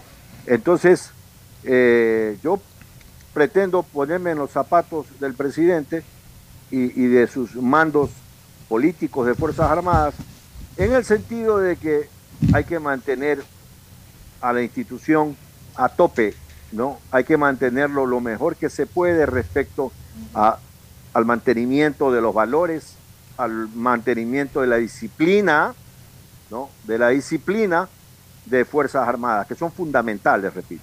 Bueno, esperemos que esta decisión gubernamental, esta decisión del Ejecutivo, del presidente de la República, coadyuve a poner las barbas en remojo en, las Fuerzas Armadas. Porque para nada el país pudo considerar una buena noticia lo que ocurrió la semana pasada, de que en la propia Marina estén incrustados, estén eh, eh, de- delinquiendo marinos en servicio activo, trasladando droga, que además eh, se comete doble pecado, Gustavo, Fernando y amigos oyentes. La tenencia ilegal de droga, por supuesto, por un lado. Y en segundo lugar, una droga que ya fue incautada, una droga que ya era ma- materia de un proceso. Eso es un hurto de robo o un hurto de droga. Se robaron droga incautada. Por eso, o sea, eh, eh, doble delito cometido todavía por las, por, en este caso por la, por integrantes de la Marina en un eh, en una embarcación del Estado, en una embarcación de la Marina. O sea, hay un concierto de delitos terrible, pero que pone en anuncio varias cosas. O sea, eso eh, adherido a la decisión de la Embajada Americana, que con realmente respondiendo, me imagino, a trabajos de la DEA, eh, tienen. yo siempre digo una cosa: cuando los americanos, ya sea a nivel de la función diplomática, embajadas, o ya sea en el ámbito penal de ellos, su fiscalía, sus, agentes fiscales, eh, toman una decisión de esa naturaleza, de iniciar un proceso, si es penal en el caso de los Estados Unidos, o de revocar visas, es decir, cuando no tienen eh, territorialidad para iniciar un proceso, pero, pero una manera de ellos de, de- de advertir de que esa persona está inmersa en delitos es revocándole la visa. Ok, no te puedo juzgar, no te puedo condenar, no te puedo encarcelar, no te puedo procesar porque estás en otro país, pero te prohíbo entrar al mío. Por eso revocan visas. Cuando toman ese tipo de decisiones es porque tienen toda la información. Los gringos no, no revocan una visa de manera extraordinaria a alguien que les cae mal. Digo de manera extraordinaria, es decir, una, una resolución de revocatoria de visa. Lo que los gringos hacen por A, B o Z circunstancias es no renovarle la visa a una persona. Una persona que consideran de que se quedó más tiempo el que, de que tenía que haberse quedado cuando fue en algún momento a Estados Unidos, de que una persona que a lo mejor se les va a quedar allá para trabajar. ¿Qué es lo que hacen? No revocan la visa. Lo que hacen es, ok, consume tu tiempo de visa y cuando vengas a renovarla te decimos no. Y te decimos no porque te quedaste un tiempo, siete, ocho meses, violaste la ley migratoria, o en Estados Unidos cometiste un ilícito, eh, por el cual no se te penó, no se te procesó, pero que igual eh, fue un- una actuación ilícita y por esa razón no queremos que regreses al país, no te, eh, no te renovamos la visa. Pero cuando Estados Unidos revoca, es decir, una visa vigente, la tira abajo por un tema puntual, para tomar esa decisión es porque Estados Unidos tiene toda la documentación, todas las evidencias, todas las pruebas, todas las conexiones a través de las cuales involucra a esa persona en un acto de corrupción o en un acto de tráfico de drogas, etc. Para que haya revocado la visa a altos oficiales de la, de la Marina ecuatoriana es porque definitivamente ahí esas personas están involucradas en temas pecaminosos. Y acá además ya quedó en evidencia que la propia Fiscalía ecuatoriana y la Policía Nacional hayan allanado y luego incautado un, un barco del Estado, un barco de la Marina, y hayan tenido que capturar a ocho miembros en servicio activo de la Marina ecuatoriana. Entonces, cae por su peso que en respuesta a toda esta situación tenía que caer la cabeza del comandante de la Marina. Pero el, el asunto no debe quedar ahí, que cayó la cabeza del comandante de la Marina. El asunto es que los comandantes de las otras ramas, incluida la el actual de la Marina, el que acaba de ser nombrado, el comandante de la Fuerza Aérea, el comandante de la Fuerza Terrestre y el comandante de la Policía Nacional, tienen que apurar trabajos de contrainteligencia y tienen que depurar. Yo siempre he dicho una cosa, Gustavo, un gobierno no es corrupto por el, el, el acto delincuencial de un miembro de un gobierno. Por eso no es corrupto el gobierno. El gobierno es corrupto cuando a pesar de que tiene las denuncias, a pesar de que tiene las advertencias, a pesar de que tiene los pelos y señales de actos de corrupción, no solamente que no hace nada, no solamente que no depura, sino que incluso hasta termina protegiendo a esos delincuentes. Ahí es cuando ya el gobierno se convierte en corrupto. Igual en el tema de las ramas, en este caso de la fuerza pública. No es que porque un policía, ocho policías o un marino o, u ocho marinos o un miembro del ejército u ocho miembros del ejército cometen un acto de corrupción, ya por eso la institución es corrupta. No. Pero cuando ya se dan estas cosas y no se investiga, no se depura, no se sanciona y se permite que se siga haciendo eso y, da Paulo para que otros también lo hagan, ahí es cuando las instituciones se convierten en corruptas. Cuando se permite, cuando a pesar de las advertencias, a pesar de las señales, sin embargo no se hace nada para depurar y se permite que se siga dando. Entonces ahí sí hay corrupción en las instituciones. Entonces esperemos que el nuevo eh, jefe de la Marina, el nuevo comandante de la Marina, entre y depure lo que tenga que depurar. Pero también esperamos que la Policía Nacional esté depurando. Nadie come, eh, eh, ¿cómo es que dicen los colombianos? Este, no, no, mamemos gallo, nadie mama gallo aquí de que los asaltos que se han dado en el cuartel modelo y en, alguna unidad policial de robo de, armas de los rastrillos de la policía fueron, fueron temas eventuales, fueron temas de sorprendieron, cogieron durmiendo. No, no, no, eso nadie mama gallo, señores. Ahí hay complicidad. Bueno, necesitamos saber los resultados de las investigaciones. Ya fueron tres, cuatro meses que robaron esas armas de los rastrillos, del rastrillo del cuartel modelo. Necesitamos saber si ya se descubrió quiénes. Conocí hace 15 días de que están en investigaciones unas personas. Ok, los resultados de las investigaciones, las investigaciones no son para que duren toda una vida. Las investigaciones se dan y, tienen, deben de tener un tiempo límite, un tiempo perecible. Ya a los dos, tres meses ya es más que tiempo suficiente para saber quiénes han estado involucrados y quiénes están siendo sancionados y depurados, como lo que ocurrió en el radar de Montecristi. Eso no es cuestión de que, explotó por obra y gracia del, diablo. Eso no es cuestión de que se quedó dormido, se fueron a orinar todos al mismo tiempo y quedó desguarnecido el, radar y explotaron el radar. Ahí hay involucramiento de alguien. Bueno, necesitamos saber qué pasó con esas investigaciones Pocho, y, quiénes han sido sancionados. Y que esto sirva para que de una vez por todas se informe y se le demuestre a la ciudadanía qué es lo que hacen con la droga incautada, más allá de meterla en, en bodegas. ¿Por qué no se, incinera, no se incinera esa droga y si se incinera, por qué no es público? Para saber exactamente anuncian la cantidad enorme de drogas y felicitaciones por la cantidad enorme de drogas que, que la policía especializada en eso incauta en este país. Oye, Pero no sabemos el destino de esa Bueno, droga. y eso tú lo has dicho varias veces y yo también. O sea, una sospecha lógica que era un secreto a voces ya quedó en evidencia de que la droga incautada puede ser tranquilamente recomercializada. Ese era un secreto a voces, pero que no, no había manera de demostrar en evidencia esa situación. Bueno, ya quedó la evidencia. Entonces también tiene que haber ya reformas al procedimiento judicial, en donde una vez que se constate a través del juez de la causa, se can- del tonelaje de droga o de los gramos o de los kilogramos o de las toneladas de droga que en un momento determinado este, puede haber sido incautada, ok, que quede la certificación judicial de que hay una tonelada de droga, ok, esa tonelada de droga debe reducirse a unos cuantos gramos de droga simplemente para que quede en el proceso el- la muestra y el resto quemarla. Pero si la tonelada está guardada ahí hasta que acabe ese proceso, esa tonelada vuelve.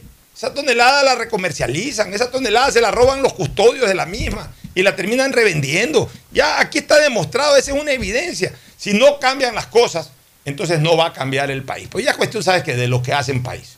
Ya es cuestión de los legisladores, es cuestión de la judicatura, es cuestión de los comandantes de ramo, es cuestión del comandante de la policía, es cuestión ya de los que hacen país. Nosotros lo único que podemos hacer es opinión. Y hacemos opiniones generalizadas, pues tampoco podemos entrar en, lo específico porque ni nos consta, ni tampoco tenemos por qué hacerlo. Eh, vámonos a la pausa para retornar con un par de temas más antes de entrar al segmento deportivo. Ya está Agustín Filomentor Guevara Morillo, recuperado totalmente. Ya eh, se reincorpora desde hoy al segmento deportivo. Está por llegar Tete Tinoco, Tadeo Tinoco. Pero primero nos vamos a una recomendación comercial. Auspician este programa. Aceites y lubricantes Gulf, el aceite de mayor tecnología en el mercado. Acaricia el motor de tu vehículo para que funcione como un verdadero Fórmula 1 con aceites y lubricantes Gulf. Si te gusta el tenis, ahora llegó la oportunidad de vivir tu pasión en cualquier lugar con Bet593. Regístrate en bet593.es y recibe un bono de hasta 300 dólares. Sí, un bono de hasta 300 dólares para que pronostiques resultados cuando quieras. Bet593.es, sponsor oficial de la Federación Ecuatoriana de Tenis y tiene el respaldo de Lotería Nacional. Aplican condiciones y restricciones. Profe Alfaro, ¿quiénes se sientan en el banco de la tri? Yo quería que cada jugador que se siente en este banco sepa qué era lo que estaba representando. Teníamos que generar un sueño que fuese lo suficientemente grande para que quepan todos, que ese banco o ese sueño fuera capaz de albergar a 17 millones de personas. En el fútbol, bancos hay muchos, pero solo Banco Guayaquil es el banco de la tri, patrocinador oficial de la selección ecuatoriana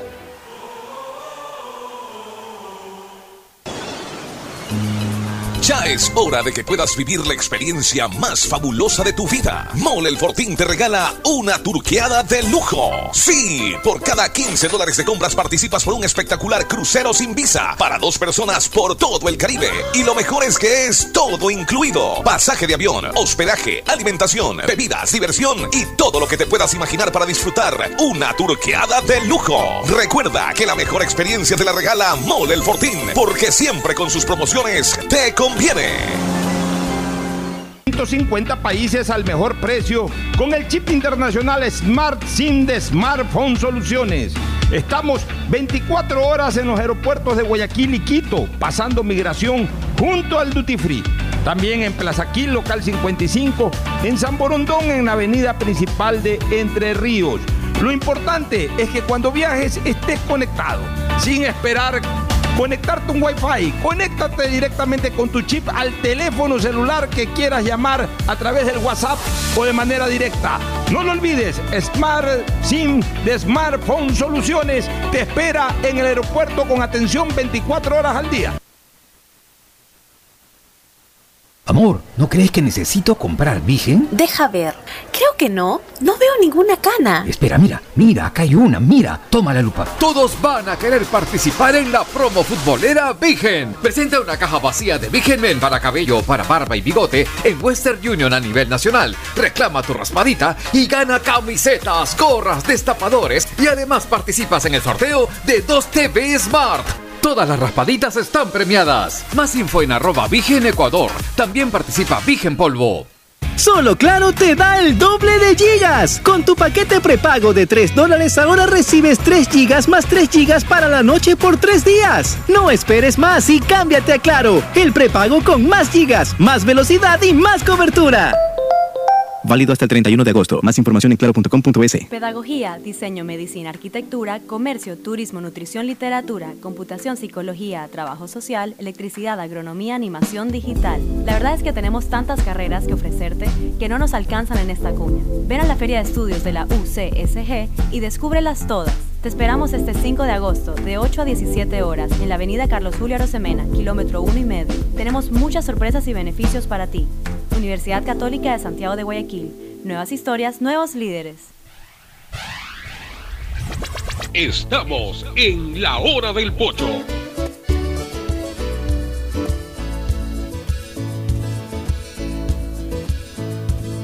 Camino. Muy bien, retornamos eh, ya para la última parte del programa. Hoy parte de temitas ahí. Este, este tema que a mí me ha preocupado este, eh, indiscutiblemente, eh, me, me- me ha preocupado el asunto de, de eh, este- esta situación que se dio entre dos aviones en el cielo de Yaguachi, entre Yaguachi y Durán, que es la ruta en la que vienen los aviones para aterrizar por la cabecera norte, que es la que más se usa, ¿no? Normalmente los aviones aterrizan viniendo por la cabecera norte, cruzando el río Guayas, aterrizan, pasan por San Borondón, vienen por la ruta más o menos Yaguachi, Durán, eh, San Borondón, pasan el río Guayas por el terminal terrestre, ya se clavan y aterrizan. Esa es la ruta, la, ruta más utilizada. Pocas veces se ve que aterrizan viniendo por, el, digamos que por el estero salado, cogiendo ya lo que es el centro de Guayaquil, metiéndose eh, por encima del cuartel modelo, por ahí, pocas veces. Más despegan, a veces despegan por ahí, le dan la vuelta, se van como por el sur, le dan la vuelta, pasan por el estero, luego agarran eh, por el sector de las esclusas la ría y ahí ya se van para el norte. Pocas veces. Preferentemente, aquí- preferentemente salen por la cabecera norte directo ya hacia, hacia el norte del país. Aquí hay un, un gráfico de estos de aproximación de los aviones y es a la altura de, de la organización Málaga 2 más o menos donde se produce el acercamiento que casi provocó un accidente. Tú lo puedes ver aquí si, si quieres Pocho en la aquí en el, en el video. Sí, yo, ya- yo lo estuve viendo. realmente es impresionante lo cerca que estuvieron o sea Sí, ahora, hay otro, hay dicen que hay una muy buena reacción de parte de los hay otro piloto, pilotos que evitó hay otro, otra mayor. persona experta en aeronáutica que ha hecho un hilo diciendo que no es tan grave la situación como la ha planteado Galo Arellano, que fue el que primero alertó esta situación. Este, por eso yo eh, estoy conversando con pilotos. Voy a tener un largo diálogo con Cristóforo Roditi y voy a ver si lo invito o a Cristóforo o a algún otro piloto para el día miércoles que está aquí Gustavo. Voy Me a, parece muy bien. ya, voy a invitar a un piloto para que nos explique bien. Mira, yo no quiero invitar ni a Nicolás Romero, ni a nadie de la DAC, ni nada. Quiero, quiero que me expliquen pilotos qué es lo que ha pasado, qué es lo que puede pasar. Ahí se habla Sí, de... si hay alguna responsabilidad de la torre de control, si no hay. o, sea, eso yo no ¿qué puedo sucedió? decir. No día podemos nada. decir nada. No puedo decir nada. Eh, lo que sí se ha conocido es que parece que eh, eh, uno de esos aviones impactó con un pájaro. Y eso es lo que eh, declaró, hablemos así, la emergencia en el uso del carril aéreo.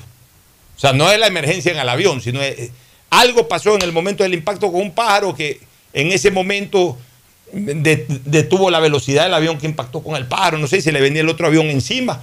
Porque entran uno atrás de otro, es como una carretera de, de- de vehículos, ¿no? El uno gira en U prácticamente. O sea, la gente piensa que es cielo abierto, o sea, que cada avión entra por... No, no, no. Lo- lo- los pilotos, y eso lo vamos a conversar con, con el piloto que podamos invitar, los pilotos tienen una especie de carretera invisible. O sea, no es una carretera de cemento ni nada, obviamente, no, no vayan a entender mal lo que estoy diciendo. Pero es una, carretera invisible, o sea, tiene una ruta, una ruta encarrilada. Eh, me imagino que con los instrumentos ellos diseñan cuál es ese carril. Y, no es que uno viene por un lado, uno viene por el oeste, el otro vuela por el este, el otro vuela por el norte. No, no, no.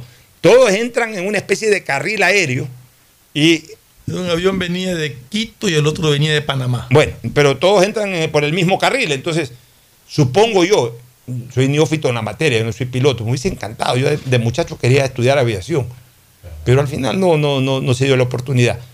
Pero yo me imagino que al choque con ese pájaro bajó un poco la velocidad el avión que iba adelante, entonces el que venía atrás, eh, que ma- mantenía una velocidad uniforme, se acer- eh, comenzó a acercarse en demasía y entonces Torre de Control ordenó que haga el procedimiento de emergencia, No, es decir, se- que gira a la derecha. Pero según esto venían por dos rutas distintas. O sea, el un avión viene de del lado izquierdo y el otro viene del lado derecho. Mira tú la aproximación, ¿ves? Bueno, todo eso. Esto, esto viendo esto, lo podría alguien, un piloto. Un piloto tendrá, porque yo, yo he visto otro mapa, Ya. o, o, digamos Otra graficación. otra graficación de radar en donde eh, venían en, el mismo, de repente se abre el uno, se abre el otro. Eh, o sea, lo único cierto es que la noticia que circuló este fin de semana, que estuvieron a punto de colisionar dos aeronaves en el cielo de Durán, lo que hubiese sido una hecatombe. En realidad no es de Durán, ah, según lo que veo. Entre Durán y Yaguachi. Me da la impresión de que sí, Yaguachi, por salir Bueno, de esa zona de ahí. Imagínense ustedes que se daba eso. Primero, el impacto que es absolutamente mortal para todos.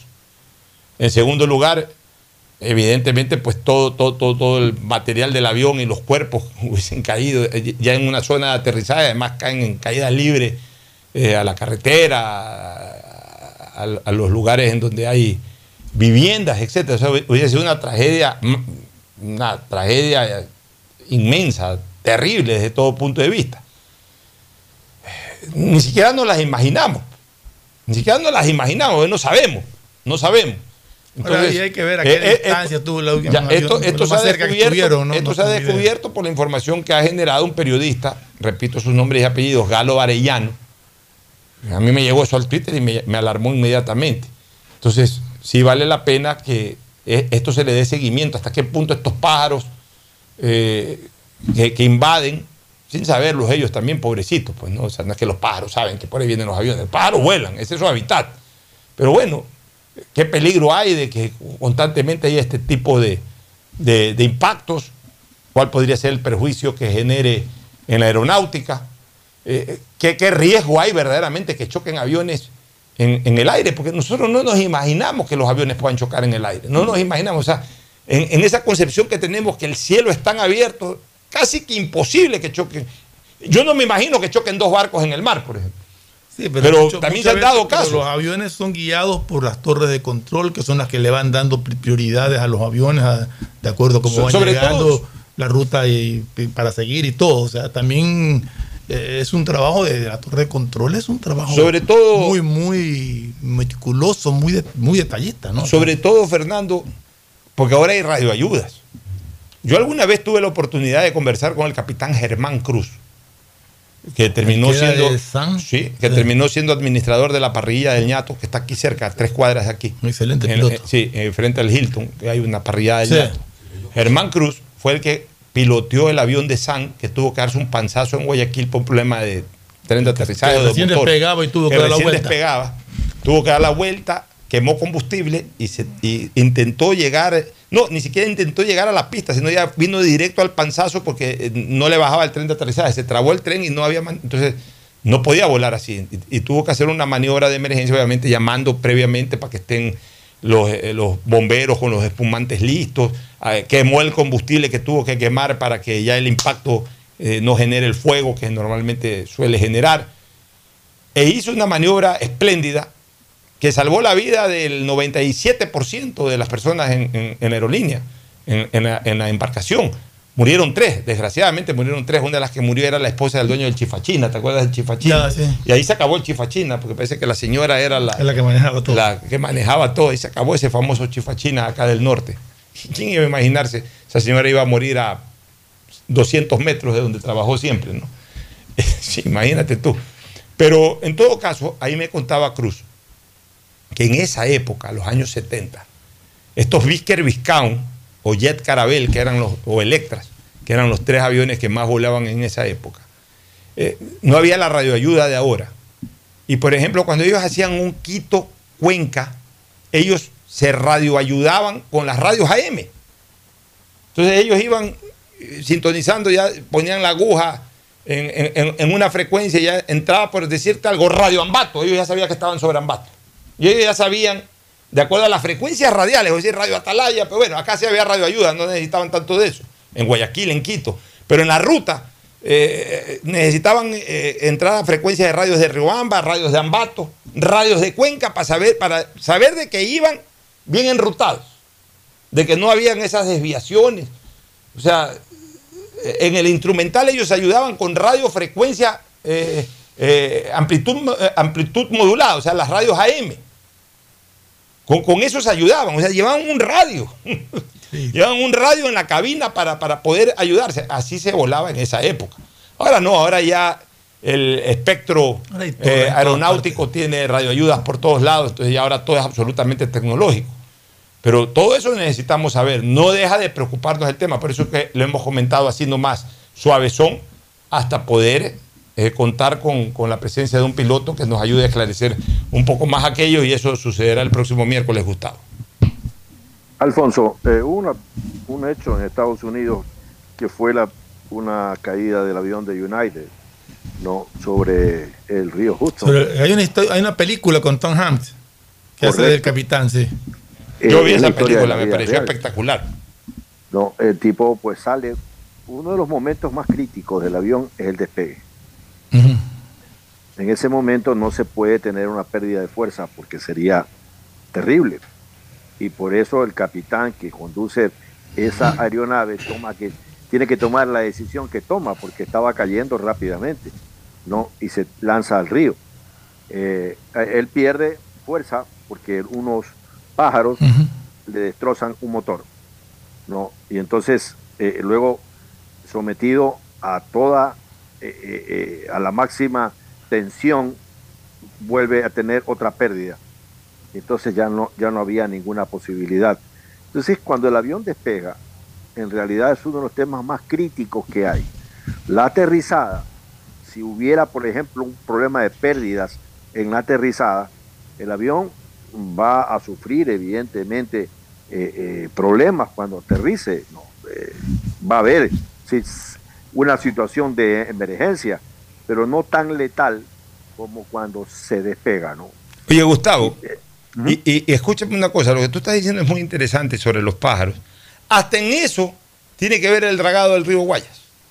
Porque se ha hablado, por ejemplo, el famoso islote ese que ya es una mini montaña que hay ahí. Es un hábitat de, ya. Ah, pero además de que está eso ahí, eh, digamos que no, no, no hay ningún tipo de atención o tratamiento a ese islote. Entonces ahí es un monte. Ya eso es un monte, es una mini selva. de, muchos aves. entonces ahí ya eso se convirtió en un hábitat de una serie de aves que están en la zona de aterrizaje, en el área de aterrizaje. Entonces es, peligroso porque esos pájaros pues vuelan, esos pájaros se elevan vuelo, de repente no se dan cuenta, chocan con un avión, los absorbe la turbina. A veces no es que el pájaro choca, sino que el pájaro anda por ahí cerca, la turbina lo absorbe y, ahí es que se da el impacto. Eh, aparte hay otros islotes también y, todo eso genera presencia de estos pajaritos que ellos no son los culpables, pero, pero, que en todo caso se convierten en un riesgo para, para la aviación. Yo no soy experto en aeronáutica, pero a mí me da la impresión de que hubo un problema en la aproximación de las naves. Y eso es lo que me tiene preocupado de por qué se dio ese riesgo. Yo no sé si el impacto de alguna ave con, uno de los motores, uno de los aviones, le, ocasionó el, salirse de, de, su ruta de aproximación trazada y acercarse mucho hacia, hacia donde venía el otro avión. Pero eso ya, como te digo, son eh, cosas que uno piensa sin tener el más mínimo conocimiento de aeronáutica y que sería bueno que un piloto lo, vamos, y lo, vamos a resolver ese es un tema que a mí me preocupa. Oye, el tema de la inseguridad es el día a día. Ayer ha habido una balacera terrible en Quevedo. Quevedo, que es otra zona brava. Eh, me imagino que esta gente, los sicarios vinculados al narcotráfico, eh, han ido a buscar a dos tipos a una peluquería. Y estos tipos se han dado cuenta y también andaban armados esto de la peluquería, entonces han salido de la peluquería y ha habido un cruce de bala en media calle? media calle. Al final los sicarios cumplieron su objetivo, mataron a este par de tipos. Este, pero imagínate tú, de repente balaceras en media calle, como que en el al peor estilo del viejo oeste. Del viejo oeste norteamericano. Y por otro lado, mira tú cómo ya Chicago de los años 30. comienzan a ver este tipo de sañas, ¿no? Eh, y, o sea, ya, ya, ya como que marcan un sello ciertas bandas delincuenciales, así mismo en Quevedo, eh, secuestraron, capturaron fueron un acto de sicariato contra un tipo, vinculado pues obviamente a todos estos carteles. Lo han incinerado, pero antes de incinerarlo le cortaron las orejas. O sea, como que este es, eh, lo incineramos y aquí están las orejas, o sea, como trofeo. O sea, una cosa terrible. O sea, ya, ya la verdad es que uno ya no sabe qué decir y ya no, ya no se sabe qué hacer en este país con esta situación. O sea, cada día aparecen situaciones más macabras, situaciones que, te digo una cosa, en, Colombia no se las vivió en la época eh, de, de Escobar. En Colombia ya se vivieron cosas macabras, terribles, de explotar un avión al aire, de, explotar eh, una bomba o matar ministros, ya cuando entró a una guerra directa al cartel de Medellín con el gobierno por un tema de extradición. Pero antes, antes de que el gobierno entre a plantear la extradición, eh, Colombia no era un país violento por el tema del narcotráfico. Los narcotraficantes se dedicaban a, cultivar y a comercializar este su droga este tipo de cosas se, observaban en México. Es, más, en, México, porque en México se produce algo similar a lo que se está produciendo en Ecuador, que es la lucha por los territorios locales. Es diferente al tema de la droga de Colombia, de, los escenarios que se vieron en Colombia. En Colombia siempre la pelea fue entre el gobierno y los carteles pues los carteles primero entre sí no peleaban, después ya se pelearon Cali y Medellín y ahí sí ya se dieron de bombazos y todo. Pero, pero al inicio tenían una relación de respeto. Esta es mi área, esta es tu área. Pero no para vender internamente. ¿Sabes de una cosa que se jactaba Escobar? De haber vendido toda la droga del mundo y no haber consumido nunca un solo gramo. O sea, los narcotraficantes no eran ni siquiera consumidores.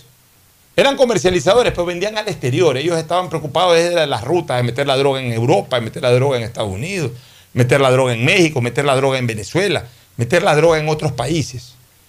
Pero ellos no, ellos no andaban vendiendo la droga al peso en los barrios ni nada. Entonces, habían cinco o seis capos, y esos cinco o seis capos tenían su brazo armado y punto. Y entre los capos se respetaban.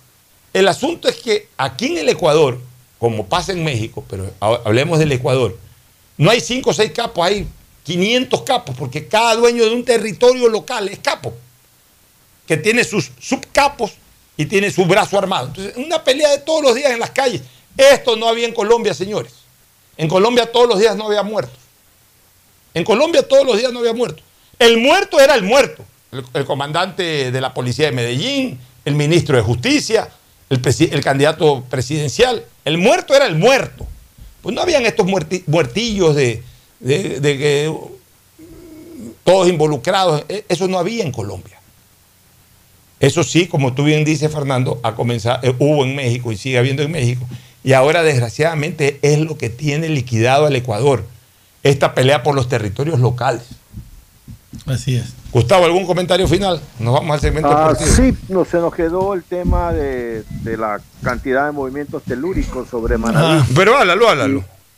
Y eso es interesante, Alfonso, porque el gran terremoto de Guayaquil de 1942, que mucha gente recuerda, que le costó pues más de 300 muertos en Guayaquil exclusivamente, eh, tuvo su origen precisamente en la zona donde se está desarrollando este enjambre telúrico. Este hay un enjambre telúrico, pero eh, leía y no sé si sea real o no, porque la verdad es que no pude confirmar la noticia, de que posible, eh, hay gente que, piensa, o expertos que piensan que puede haber alguna actividad volcánica submarina que pueda ser producto de la erupción de algún de, un volcán submarino, el que podría estar ocasionando estos movimientos. La verdad es que no, no sé si eso sea real o no. Lo, real y cierto es que el terremoto del 42 del siglo anterior, con el que pasó en Manabí en el 2016, fueron 76 años de un choque y una fractura tremenda eh, sobre la cordillera Carnel de Rich, que es una cordillera que empieza en la zona de Manabí y se dirige hacia Galápagos. Submarina. Lo real y cierto es que allí hubo una fractura de, las placas teutónicas, ¿no? Que causaron en ambos casos eh, terremotos de 7.8, siendo el epicentro en la misma zona. No, increíblemente, en el Guayaquil del 42 al Guayaquil de 2016, pues algo debió haber cambiado en la forma de construir edificios y todo, porque no hubo pues la cantidad de, de daño, sobre todo en Guayaquil, ¿no?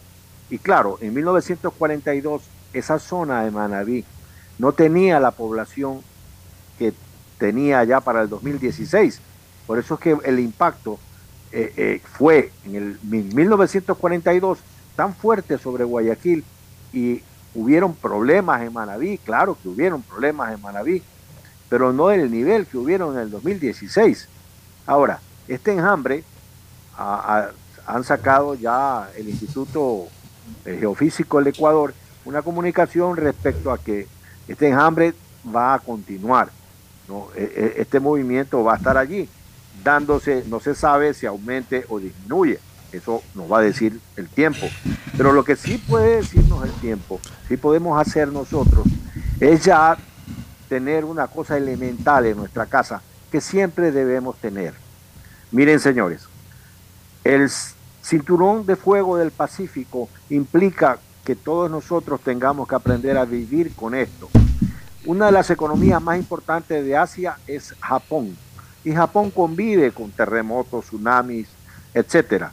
La economía más importante de Estados Unidos es California, ¿no? Y California convive con la falla de San Andrés y con los temblores y la posibilidad de que se active la falla y haya un megacataclismo sobre California. Pero eso no detiene el progreso de la gente. Eso no detiene los ímpetus de echar para adelante. Así que lo que sí tenemos que saber es que puede suceder una situación como esta.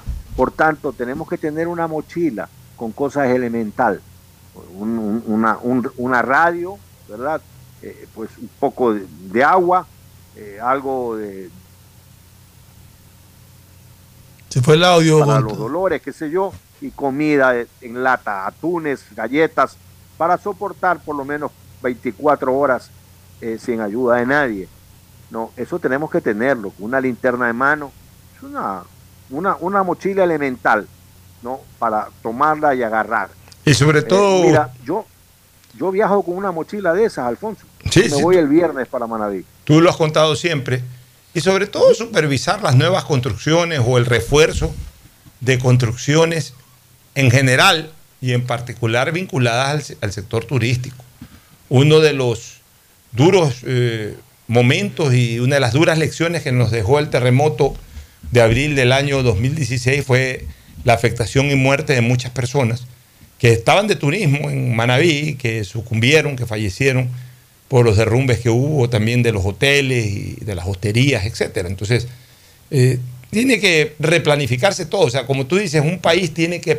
Eh, un país, cuando el país es en general blanco constante de este tipo de cosas, o, una, o un sector de un país, como en el caso acá de Manaví, eh, fundamentalmente, tiene que replanificar su, su, vida, eh, no solamente en cuanto a la actitud de los seres humanos, sino también como, como en su parte urbanística, comenzar a asegurarse de que ante eventuales situaciones trágicas poder soportarlas mejor, tanto en la construcción de nuevas viviendas, de nuevos edificios, reforzar los que ya están, eh, eh, constantemente hacer simulacros, enseñarle a la gente cómo reaccionar ante una situación de esa naturaleza. O sea, si ya la misma naturaleza te advierte que estás desgraciadamente en el ojo crítico, pues bueno, como tú bien dices, hay que aprender a vivir con ese ojo crítico. Ahí tienes dos caminos. O aprendes a vivir o te vas a otro lado. Son dos caminos. Lo que no puedes es quedarte igualito, a pesar de las advertencias que la propia naturaleza te da con frecuencia. Nos vamos a una pausa para retornar ya con el segmento deportivo. El siguiente es un espacio publicitario apto para todo público.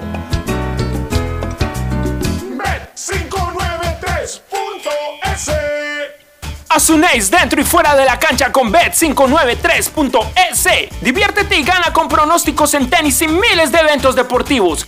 Bet593.es, sponsor oficial de la Federación Ecuatoriana de Tenis, con el respaldo de Lotería Nacional. Aplican condiciones y restricciones. Bet593.es. Lo viven ellos, lo juegas tú.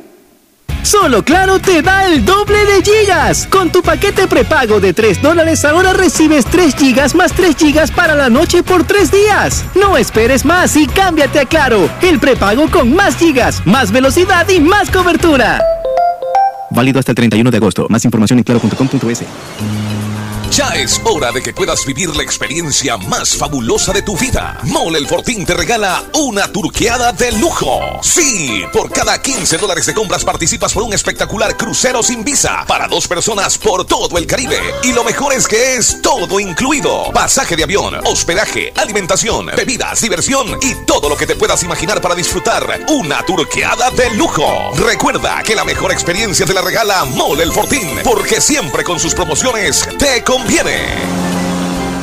Bet593.es Tu mejor jugada siempre será divertirte con Bet593. Pronósticos deportivos y juegos en línea. Regístrate ahora en Bet593.es y recibe un bono de hasta 300 dólares para que empieces a pronosticar. Bet593, sponsor oficial de la Federación Ecuatoriana de Tenis, con el respaldo de Lotería Nacional. 593.es lo viven ellos, lo juegas tú. Aplican condiciones y restricciones. Ecuagen, medicamentos genéricos de calidad y confianza a su alcance. Ecuagen, una oportunidad para la salud y la economía familiar. Consuma genéricos Ecuagen.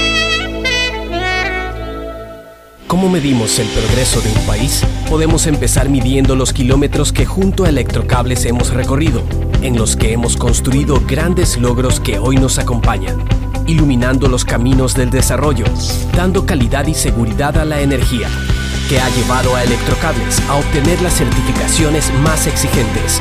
Arrancamos con una convicción y un compromiso y hoy Electrocables cumple orgullosamente 40 años haciendo las cosas bien. Con sus programas, la empresa pública DACE trabaja por el bienestar de la comunidad. Generación Digital apoya a los jóvenes en su vida académica y profesional con una tablet con teclado Bluetooth, protector y ranura para chip. Maestros Ejemplares capacita a los docentes y directivos de la ciudad para que puedan brindar educación de calidad. Las becas de excelencia académica construyen nuevas oportunidades para nuestros estudiantes. El albergue municipal Volver a Soñar brinda esperanza a personas sin hogar que tienen la oportunidad de salir adelante. Estos son algunos de los programas de la empresa pública DACE, que han beneficiado a más de un millón de personas que ahora pueden superarse. Alcaldía de Guayaquil. La alcaldía colabora con la ciudad. Por eso nuestros agentes metropolitanos, ATM y bomberos se suman a la policía y militares, recorriendo la ciudad a través de nuestro plan Pumas, puntos municipales de acción y seguridad. Hemos levantado operativos en toda la ciudad, protegiendo restaurantes, comercios y puntos estratégicos para mitigar la delincuencia. Este plan se suma a las actuales acciones que hemos venido desarrollando con el objetivo de cuidar siempre de tu seguridad, la de tu familia, tu barrio y de toda la ciudad. Tu seguridad es primero. Alcaldía de Guayaquil. Amor, ¿no crees que necesito comprar Vigen? Deja ver. Creo que no. No veo ninguna cana. Espera, mira, mira, acá hay una, mira. Toma la lupa. Todos van a querer participar en la promo futbolera Vigen. Presenta una caja vacía de Vigen Men para cabello, para barba y bigote en Western Union a nivel nacional. Reclama tu raspadita y gana camisetas, gorras, destapadores y además participas en el sorteo de 2 TV Smart. Todas las raspaditas están premiadas. Más info en arroba Vigen Ecuador. También participa Vigen Polvo. Pedagogía, diseño, medicina, arquitectura, comercio, turismo, nutrición, literatura, computación, psicología, trabajo social, electricidad, agronomía, animación digital. La verdad es que tenemos tantas carreras que ofrecerte que no nos alcanzan en esta cuña. Ven a la Feria de Estudios de la UCSG y descúbrelas todas. Te esperamos este 5 de agosto, de 8 a 17 horas, en la avenida Carlos Julio Arosemena, kilómetro 1 y medio. Tenemos muchas sorpresas y beneficios para ti. Universidad Católica de Santiago de Guayaquil. Nuevas historias, nuevos líderes. Viaja conectado con Internet a más de 150 países al mejor precio con el chip internacional Smart SIM de Smartphone Soluciones. Estamos 24 horas en los aeropuertos de Guayaquil y Quito, pasando migración junto al Duty Free. También en Plaza Quil, local 55, en San Borondón, en la avenida principal de Entre Ríos. Lo importante es que cuando viajes estés conectado, sin esperar conectarte un Wi-Fi. Conéctate directamente con tu chip al teléfono celular que quieras llamar a través del WhatsApp o de manera directa. No lo olvides, Smart SIM de Smartphone Soluciones te espera en el aeropuerto con atención 24 horas al día. 593.es Si te gusta el tenis, ahora llegó la oportunidad de vivir tu pasión en cualquier lugar con Bet593. Regístrate ahora en bet593.es y recibe un bono hasta de 300 dólares para pronosticar resultados en miles de eventos deportivos. Bet593.es, sponsor oficial de la Federación Ecuatoriana de Tenis, con el respaldo de Lotería Nacional. 593.es Lo viven ellos, lo juegas tú. Aplican condiciones y restricciones. Alfaro, ¿cuál es la importancia del banco para la selección? Desde este banco plantamos la semilla de un sueño. Cuando uno llega a su hogar, ve a su familia, mira para atrás y ve que el, todo el sacrificio no fue en vano. Y ese sacrificio se puede hacer realidad. se pueden dar. O sea, es más, es la prueba. No, es, todo, cuando busca la pretexto, prueba, todo. hay muchos, pero solo Banco Guayaquil es el banco de la tri, patrocinador oficial de la selección ecuatoriana de fútbol. Hay sonidos que es mejor nunca tener que escuchar. Porque cada motor es diferente. Desde hace 104 años, Lubricantes Gulf mantiene la más alta tecnología y calidad en línea de aceites para motores a diésel y gasolina. Está hecho con una fórmula especial para dar excelente protección a todo tipo de motores, evitando el desgaste prematuro de pistones, anillos y árbol de levas, ayudando a mantener limpio el motor y libre de depósitos que se forman por las altas o bajas temperaturas. Dele a su motor lo que se merece. Lubricantes Gulf, la más alta tecnología en lubricación. 104 años preservando la vida de su motor. Lubricantes Gulf. Gulf es más lubricante.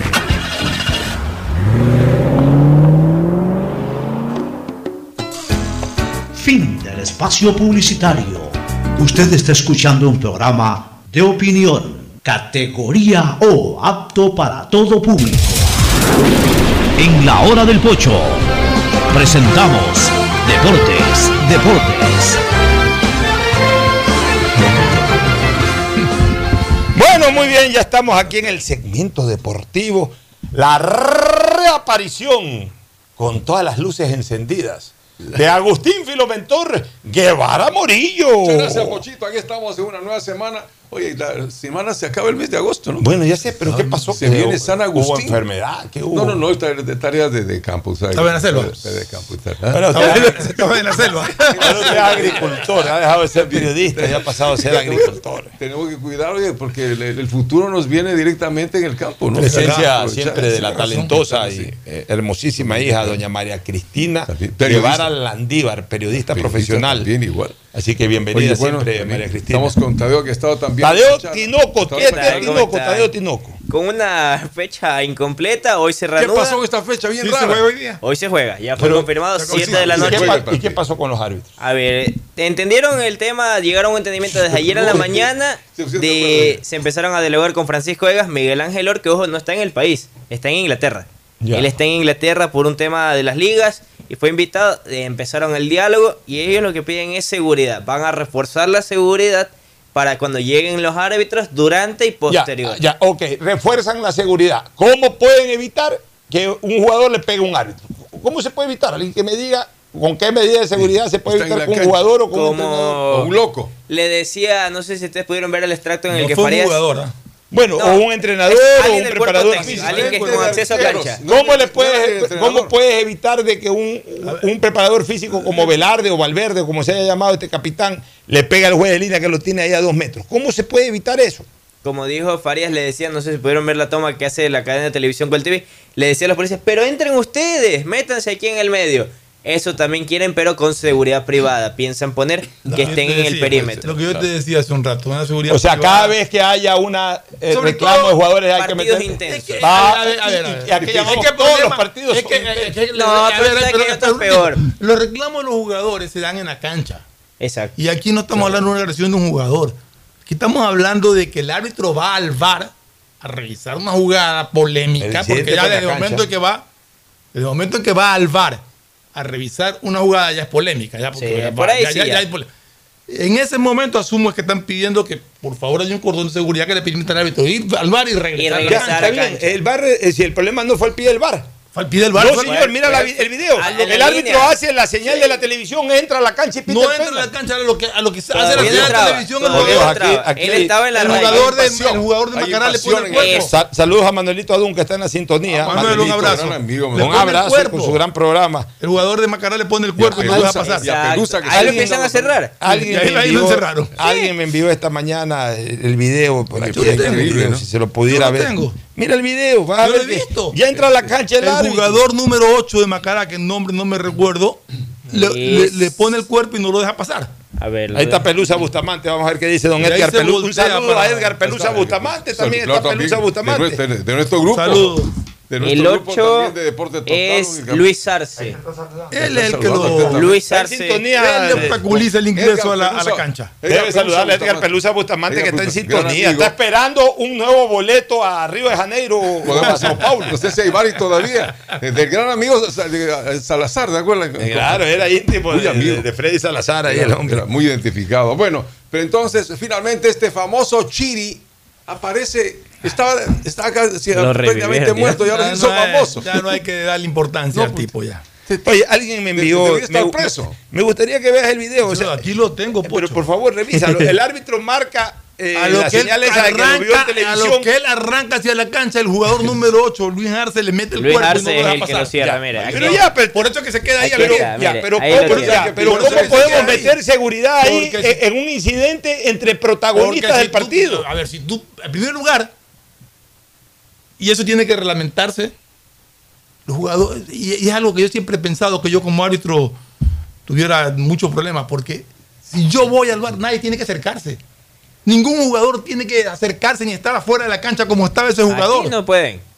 Ese es el problema. Bueno, pero para eso eso no lo puede sacar un policía, por No Dios, no, estamos lo puede hablando de sacar un de policía, estamos hablando de que dos, tres miembros de seguridad hagan como un callejoncito para que el árbitro pueda entrar y salir. Fernando, más. tenemos- Tienes que darle seguridad a los árbitros. eso es Tenemos, todo. ya, te- a ver, la, la mayor seguridad que deben de tener los árbitros es, por el lado de la fuerza pública, garantizar que nadie ajeno al espectáculo Se pueda acercar. Uno. Y por el lado de los protagonistas, o sea, de los que están, cu- cuando hablo de protagonistas estoy hablando de los que tienen carnet de cancha, todos. Pueden ser el mejor jugador, puede ser el que nunca juega, o puede ser el aguatero, pero está habilitado para jugar. Recibir la máxima sanción cuando ocurren este tipo de cosas. Nadie tiene, visto. eh, nadie tiene por qué acercarse al árbitro cuando el árbitro decide una jugada. El árbitro pita dentro de la cancha, a lo mucho los jugadores que están dentro de la cancha le pueden ir a, a reclamar o lo que sea. Pero que vaya gente del cuerpo del técnico, el asesor, el aguatero y todo el mundo a, a írsele encima al árbitro, No eso no lo puede permitir. Tiene que haber seguridad que lo impida. O sea, no se- y eso fue lo que se dio. No, no puede, pero perdóname un ratito, Agustín, no puede meterse nadie, eh, porque el árbitro tiene. Bueno, la- algún acuerdo han llegado cuando ya nuda, no sé. el tema. Ah, eh, ¿Cuál es el acuerdo? No se vuelve A ver, la carta- antes, oiga, a Eduardo Rendón nadie se le metía en la vida, era un hombre de personalidad que de- dominaba todo. A ver, la carta firmada por los presidentes de Liga Pro y Federación dice, eh, rechazan el acto de violencia, asimismo a través de la presente, las entidades firmantes se comprometen a sancionar con el máximo rigor de la ley los reglament y los reglamentos a quienes cometan estos repudiables actos y adicional a eso, hacen público su compromiso de reforzar eh, lo ejemplificadoramente todos los estatutos. Van a convocar a Congreso en el mes de enero y quieren reformar. Ya, ok. ¿En qué surtió efecto la medida de ayer? En nada. En nada. Porque, porque Más atrasaron. Ya, en nada. ¿Por qué? Porque todo lo que está ahí diciéndose es lo que, lo que el reglamento lo impone, pues. O sea, ¿ustedes qué creen? Que si los árbitros. A ver, yo hago una Lo de reflexión. ayer fue una medida de solidaridad y de respaldo a colegas que han sido agredidos Ya.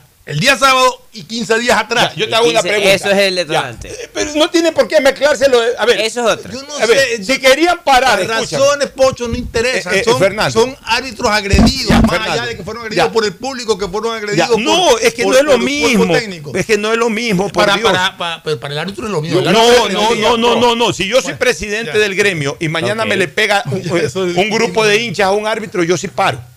Pues si mañana en media cancha le pega un jugador al árbitro, ¿yo por qué voy a parar? No o sea, estamos- yo rechazaré, exigiré no que lo estamos sancionen. hablando de ese caso, Pocho. No, no, no, no, O sea, es no el caso de Deportivo Quito. diferenciemos. Diferenciemos. Si en medio de la cancha. No, es que es lo mismo. No, no es lo mismo. Por Dios, No es lo mismo porque el Lo- árbitro, el árbitro es está, el árbitro está parado en la cancha dirigiendo un partido de fútbol y si un jugador que está ahí le- lo agrede, es una Ya, cosa.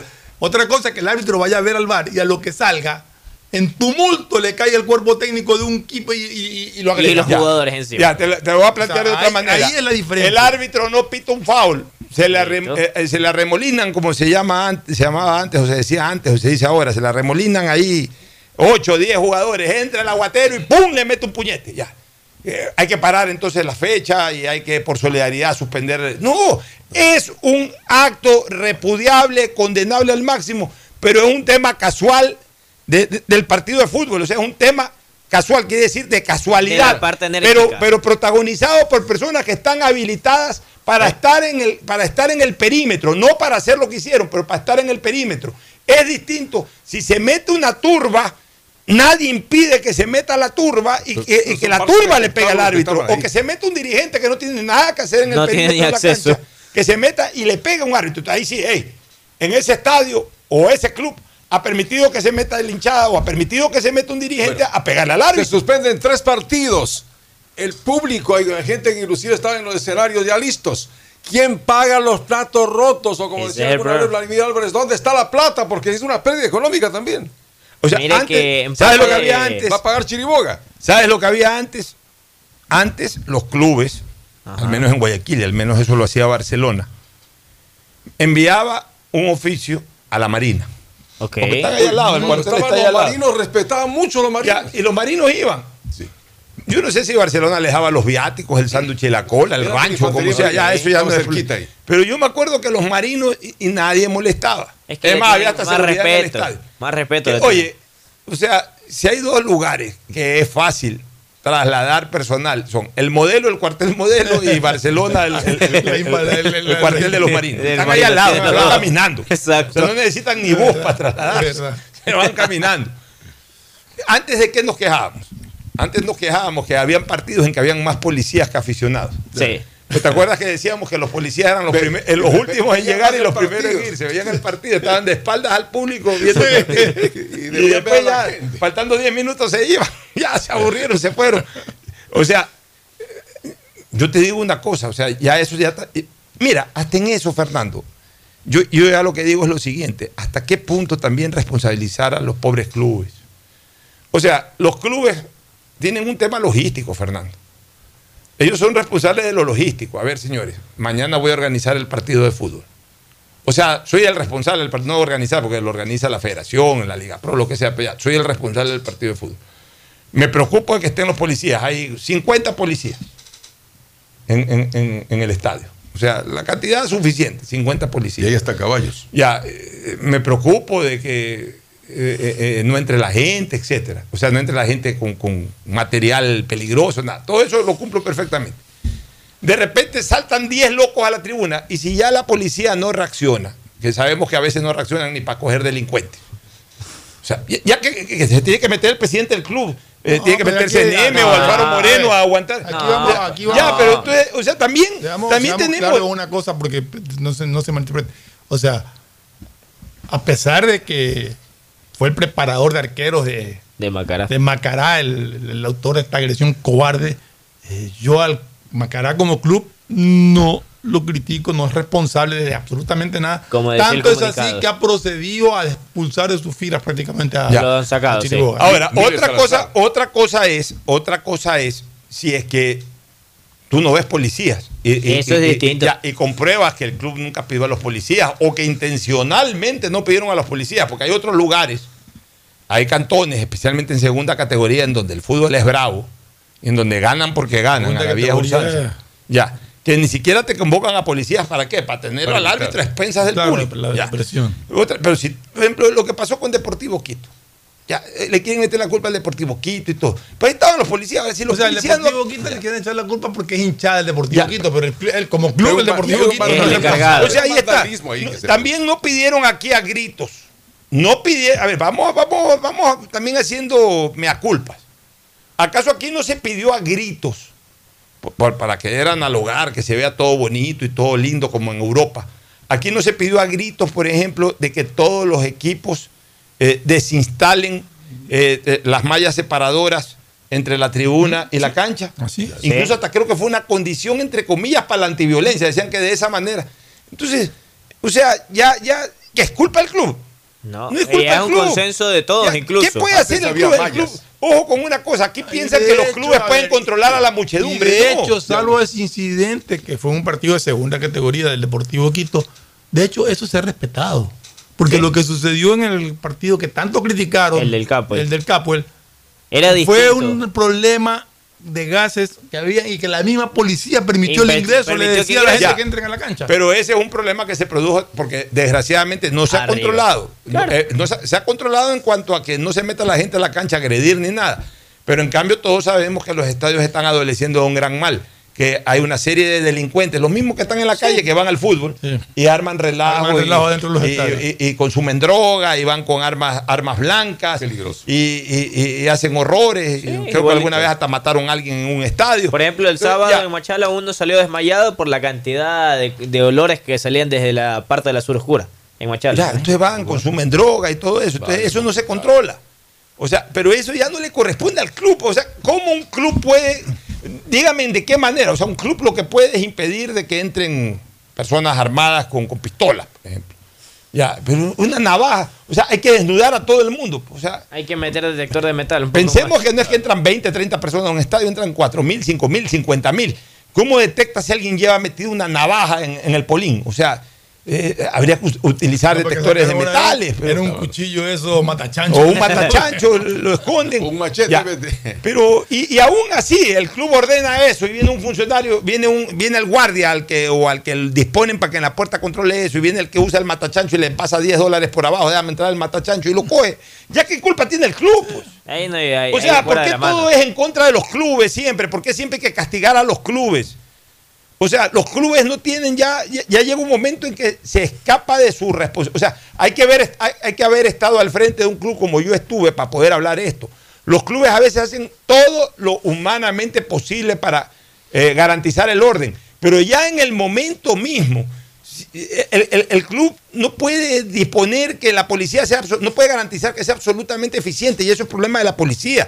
El club no puede garantizar de que un portero no se deje corromper y le pasen billete y, y deje entrar a la gente con droga. O sea, ¿cómo lo puede hacer el club? Finalmente se ¿Cómo lo puede solucionar un club? también. Entonces todo es sanciona al club, sanciona al club, sanciona al Hay club. mucha gente que ya no No, quiere eso es una cosa que tiene que corregir y pues, esperemos que todos esos temas se traten en el Congreso de Que enero. que para va- enero. Pero el campeonato de- va hasta noviembre. Va hasta noviembre. Y entonces, Ese es el eh, problema. Que no haya mayores problemas, que se pueda solventar esto, porque mucha gente dice, yo no voy al estadio porque me puede pasar algo, se asustan la gente. También eso ha hecho y- la- y entonces, ¿qué- ¿quiénes juegan hoy día? Todos. Hoy juega, no, No, Independiente, partido eh. Guayaquil City Independiente. Aún no se conoce Y los partidos la que reprogramación postergaron. Los de tres los, partidos del son domingo. los tres partidos del domingo. Eso Aún no se conoce cuándo van a Tiene ser reprogramados. Hoy es Guayaquil City Hoy es Independiente. Guayaquil City Independiente y aquí más la fue la presión por el hecho que Independiente tiene triple competencia. Claro, Independiente tiene que jugar. Era eh, el más afectado. Ah, o sea que porque Independiente tiene triple competencia, entonces ahí, Ahí sí fue un poco la presión suspende para- el paro. Y eh, no les importó Emelec, no les importó el Ahí Cuenca, está, no les importó 9 de era un octubre. equipo importante Ya, independiente. claro, está bien, y- y- pero, pero entonces ahí sí ya suspende el paro, porque pobrecito Independiente. Yo estoy de acuerdo, pero, pero, pero, pero para que ustedes vean. eh, de, acuerdo a lo que nos informó Tadeo, ya han dialogado, han conversado con la Ya Liga hubo Pro, diálogo con la avanzado, Federación o sea. de Fútbol y todo. Alguna medida habrán acordado. de Pero pudieron haber no sé. dialogado, culminada la fecha. Señores, ha pasado esto. Eh, o sea, como presidente del gremio ya. Señores, ha pasado esto. Rechazamos como gremio lo ocurrido, el incidente protagonizado por este señor Chiriboga y por quienes quieran eh, inculpar. Terminado el último partido de esta fecha, anunciamos que hasta no llegar a un acuerdo eh, que garantice la seguridad de los árbitros de la próxima fecha no pitamos. Eso es lo que justamente. Eso era lo correcto, ¿por qué No, que y parar eso es fecha? lo que le repercutía Ya, a no, Fuentes. este tema lo porque- hemos agotado, No, no, esto- no, en No, esta no es que no nos queda tiempo. Sí, eso eso es lo que me preocupa, que estaba viendo que nos queda poco tiempo para comentar No, otros temas. ya, Ah, dale. y, y quería hablar sobre algo que siempre hemos pedido nosotros, Pocho. Préstame un ratito el...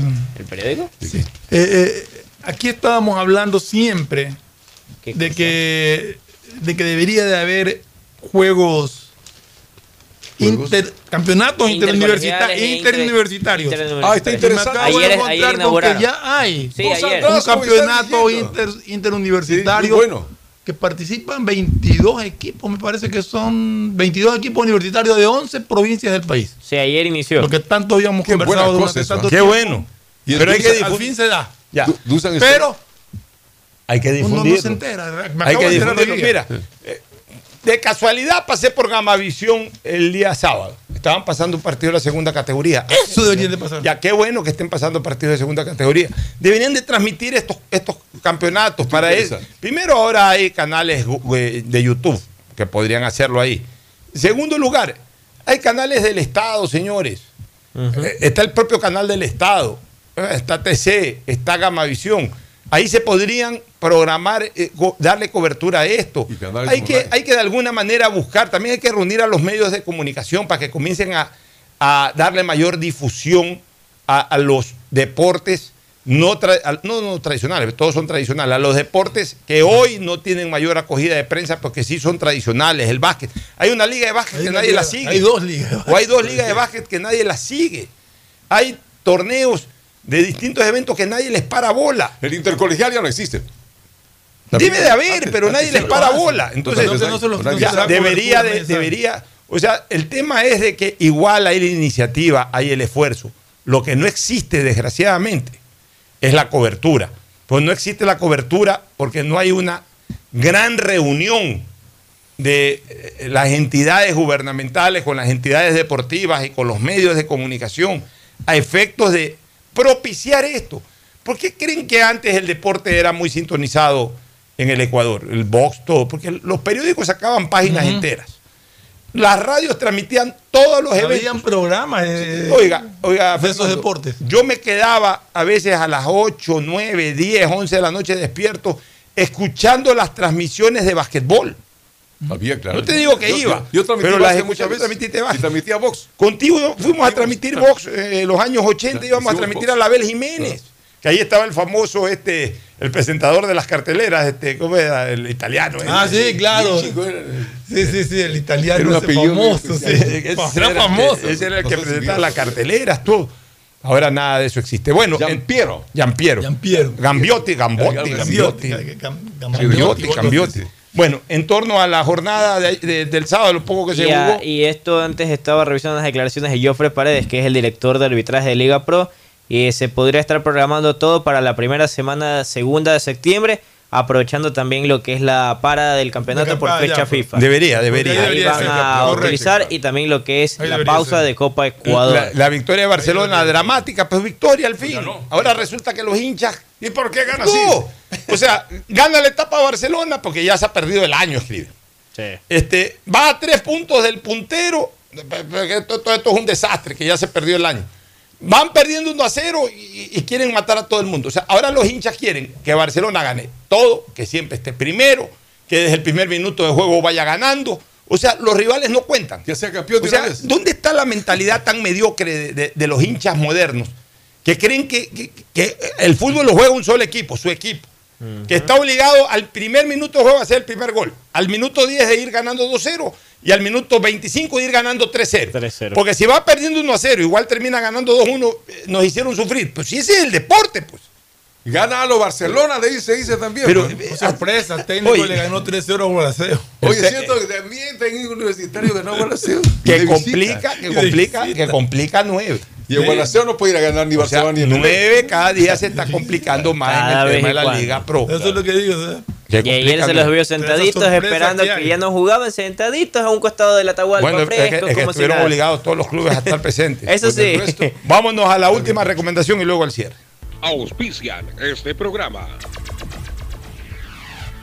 Aceites y lubricantes Gulf, el aceite de mayor tecnología en el mercado. Acaricia el motor de tu vehículo para que funcione como un verdadero Fórmula 1 con aceites y lubricantes Gulf. Hay un lugar donde podrás vivir tu pasión por el tenis y los deportes cuando quieras. En Bet593.es, la diversión está garantizando pronósticos, resultados y teniendo la opción de ganar en cada apuesta. Regístrate ahora en Bet593.es y recibe un bono de hasta 300 dólares. Bet593.es, sponsor oficial de la Federación Ecuatoriana de Tenis y que tiene el respaldo de Lotería Nacional. Aplican restricciones y condiciones. Profe Alfaro, ¿cuál es la importancia del banco para la selección? Desde este banco plantamos la semilla de un sueño. Cuando uno llega a su hogar, ve a su familia, mira para atrás y ve que el, todo el sacrificio no fue en vano. Y ese sacrificio se pudo hacer realidad porque hubo un banco también que le dio la posibilidad de que ese sueño se pueda cristalizar. En el fútbol, bancos hay muchos, pero solo Banco Guayaquil es el banco de la tri, patrocinador oficial de la selección ecuatoriana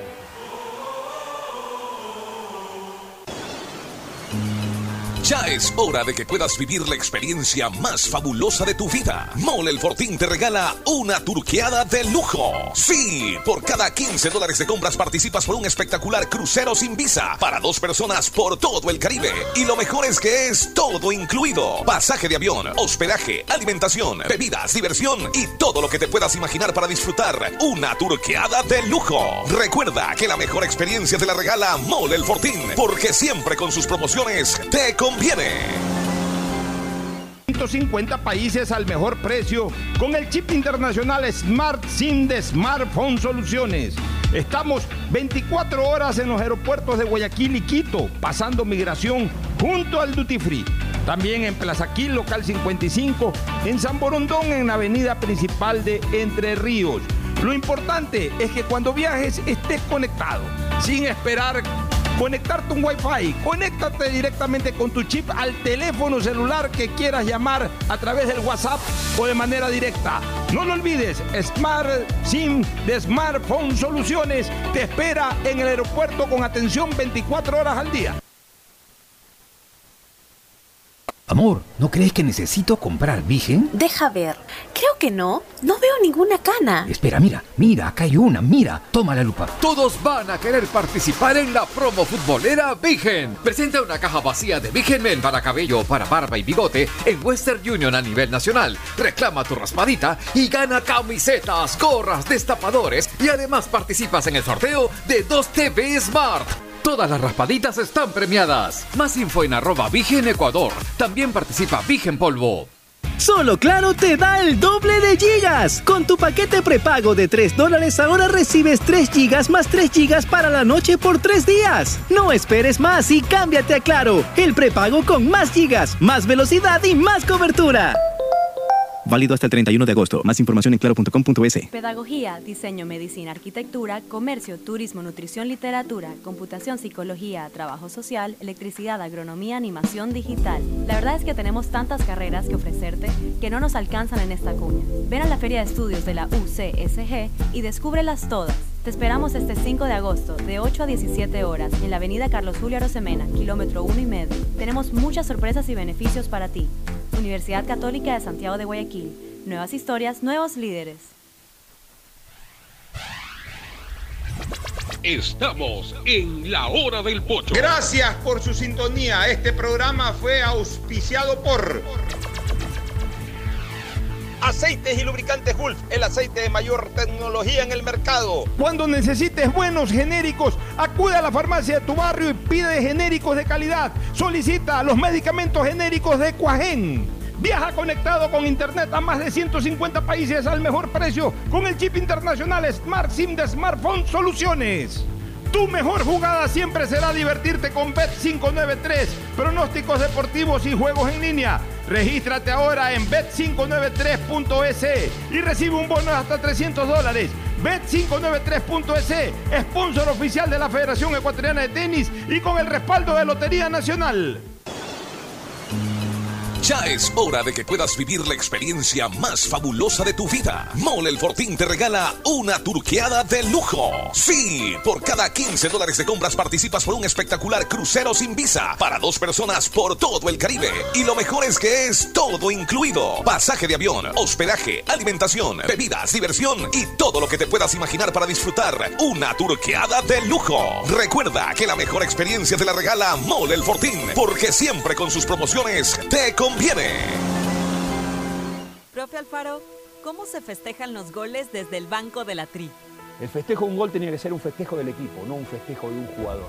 Y detrás del gol tenía que haber el abrazo de un equipo, porque siempre le decíamos, tenemos que ser más que 11 los que entramos a la cancha. De esa manera, los 11 que entran sienten que desde el banco tienen el apoyo para que todos puedan lograr lo que tienen que lograr. Por eso creo que en este banco está sentado un país entero. En el fútbol bancos hay muchos, pero solo Banco Guayaquil es el Banco de la patrocinador oficial de la selección ecuatoriana de fútbol. Pedagogía, diseño, medicina, arquitectura, comercio, turismo, nutrición, literatura, computación, psicología, trabajo social, electricidad, agronomía, animación digital. La verdad es que tenemos tantas carreras que ofrecerte que no nos alcanzan en esta cuña. Ven a la Feria de Estudios de la UCSG y descúbrelas todas. Te esperamos este 5 de agosto, de 8 a 17 horas, en la avenida Carlos Julio Arosemena, kilómetro 1 y medio. Tenemos muchas sorpresas y beneficios para ti. Universidad Católica de Santiago de Guayaquil. Nuevas historias, nuevos líderes. Amor, ¿no crees que necesito comprar Vigen? Deja ver. Creo que no. No veo ninguna cana. Espera, mira, mira, acá hay una, mira. Toma la lupa. Todos van a querer participar en la promo futbolera Vigen. Presenta una caja vacía de Vigen Men para cabello, para barba y bigote en Western Union a nivel nacional. Reclama tu raspadita y gana camisetas, gorras, destapadores y además participas en el sorteo de 2 TV Smart. Todas las raspaditas están premiadas. Más info en arroba Vigen Ecuador. También participa Vigen Polvo. Solo Claro te da el doble de gigas. Con tu paquete prepago de 3 dólares ahora recibes 3 gigas más 3 gigas para la noche por 3 días. No esperes más y cámbiate a Claro, el prepago con más gigas, más velocidad y más cobertura. Válido hasta el 31 de agosto. Más información en claro.com.es.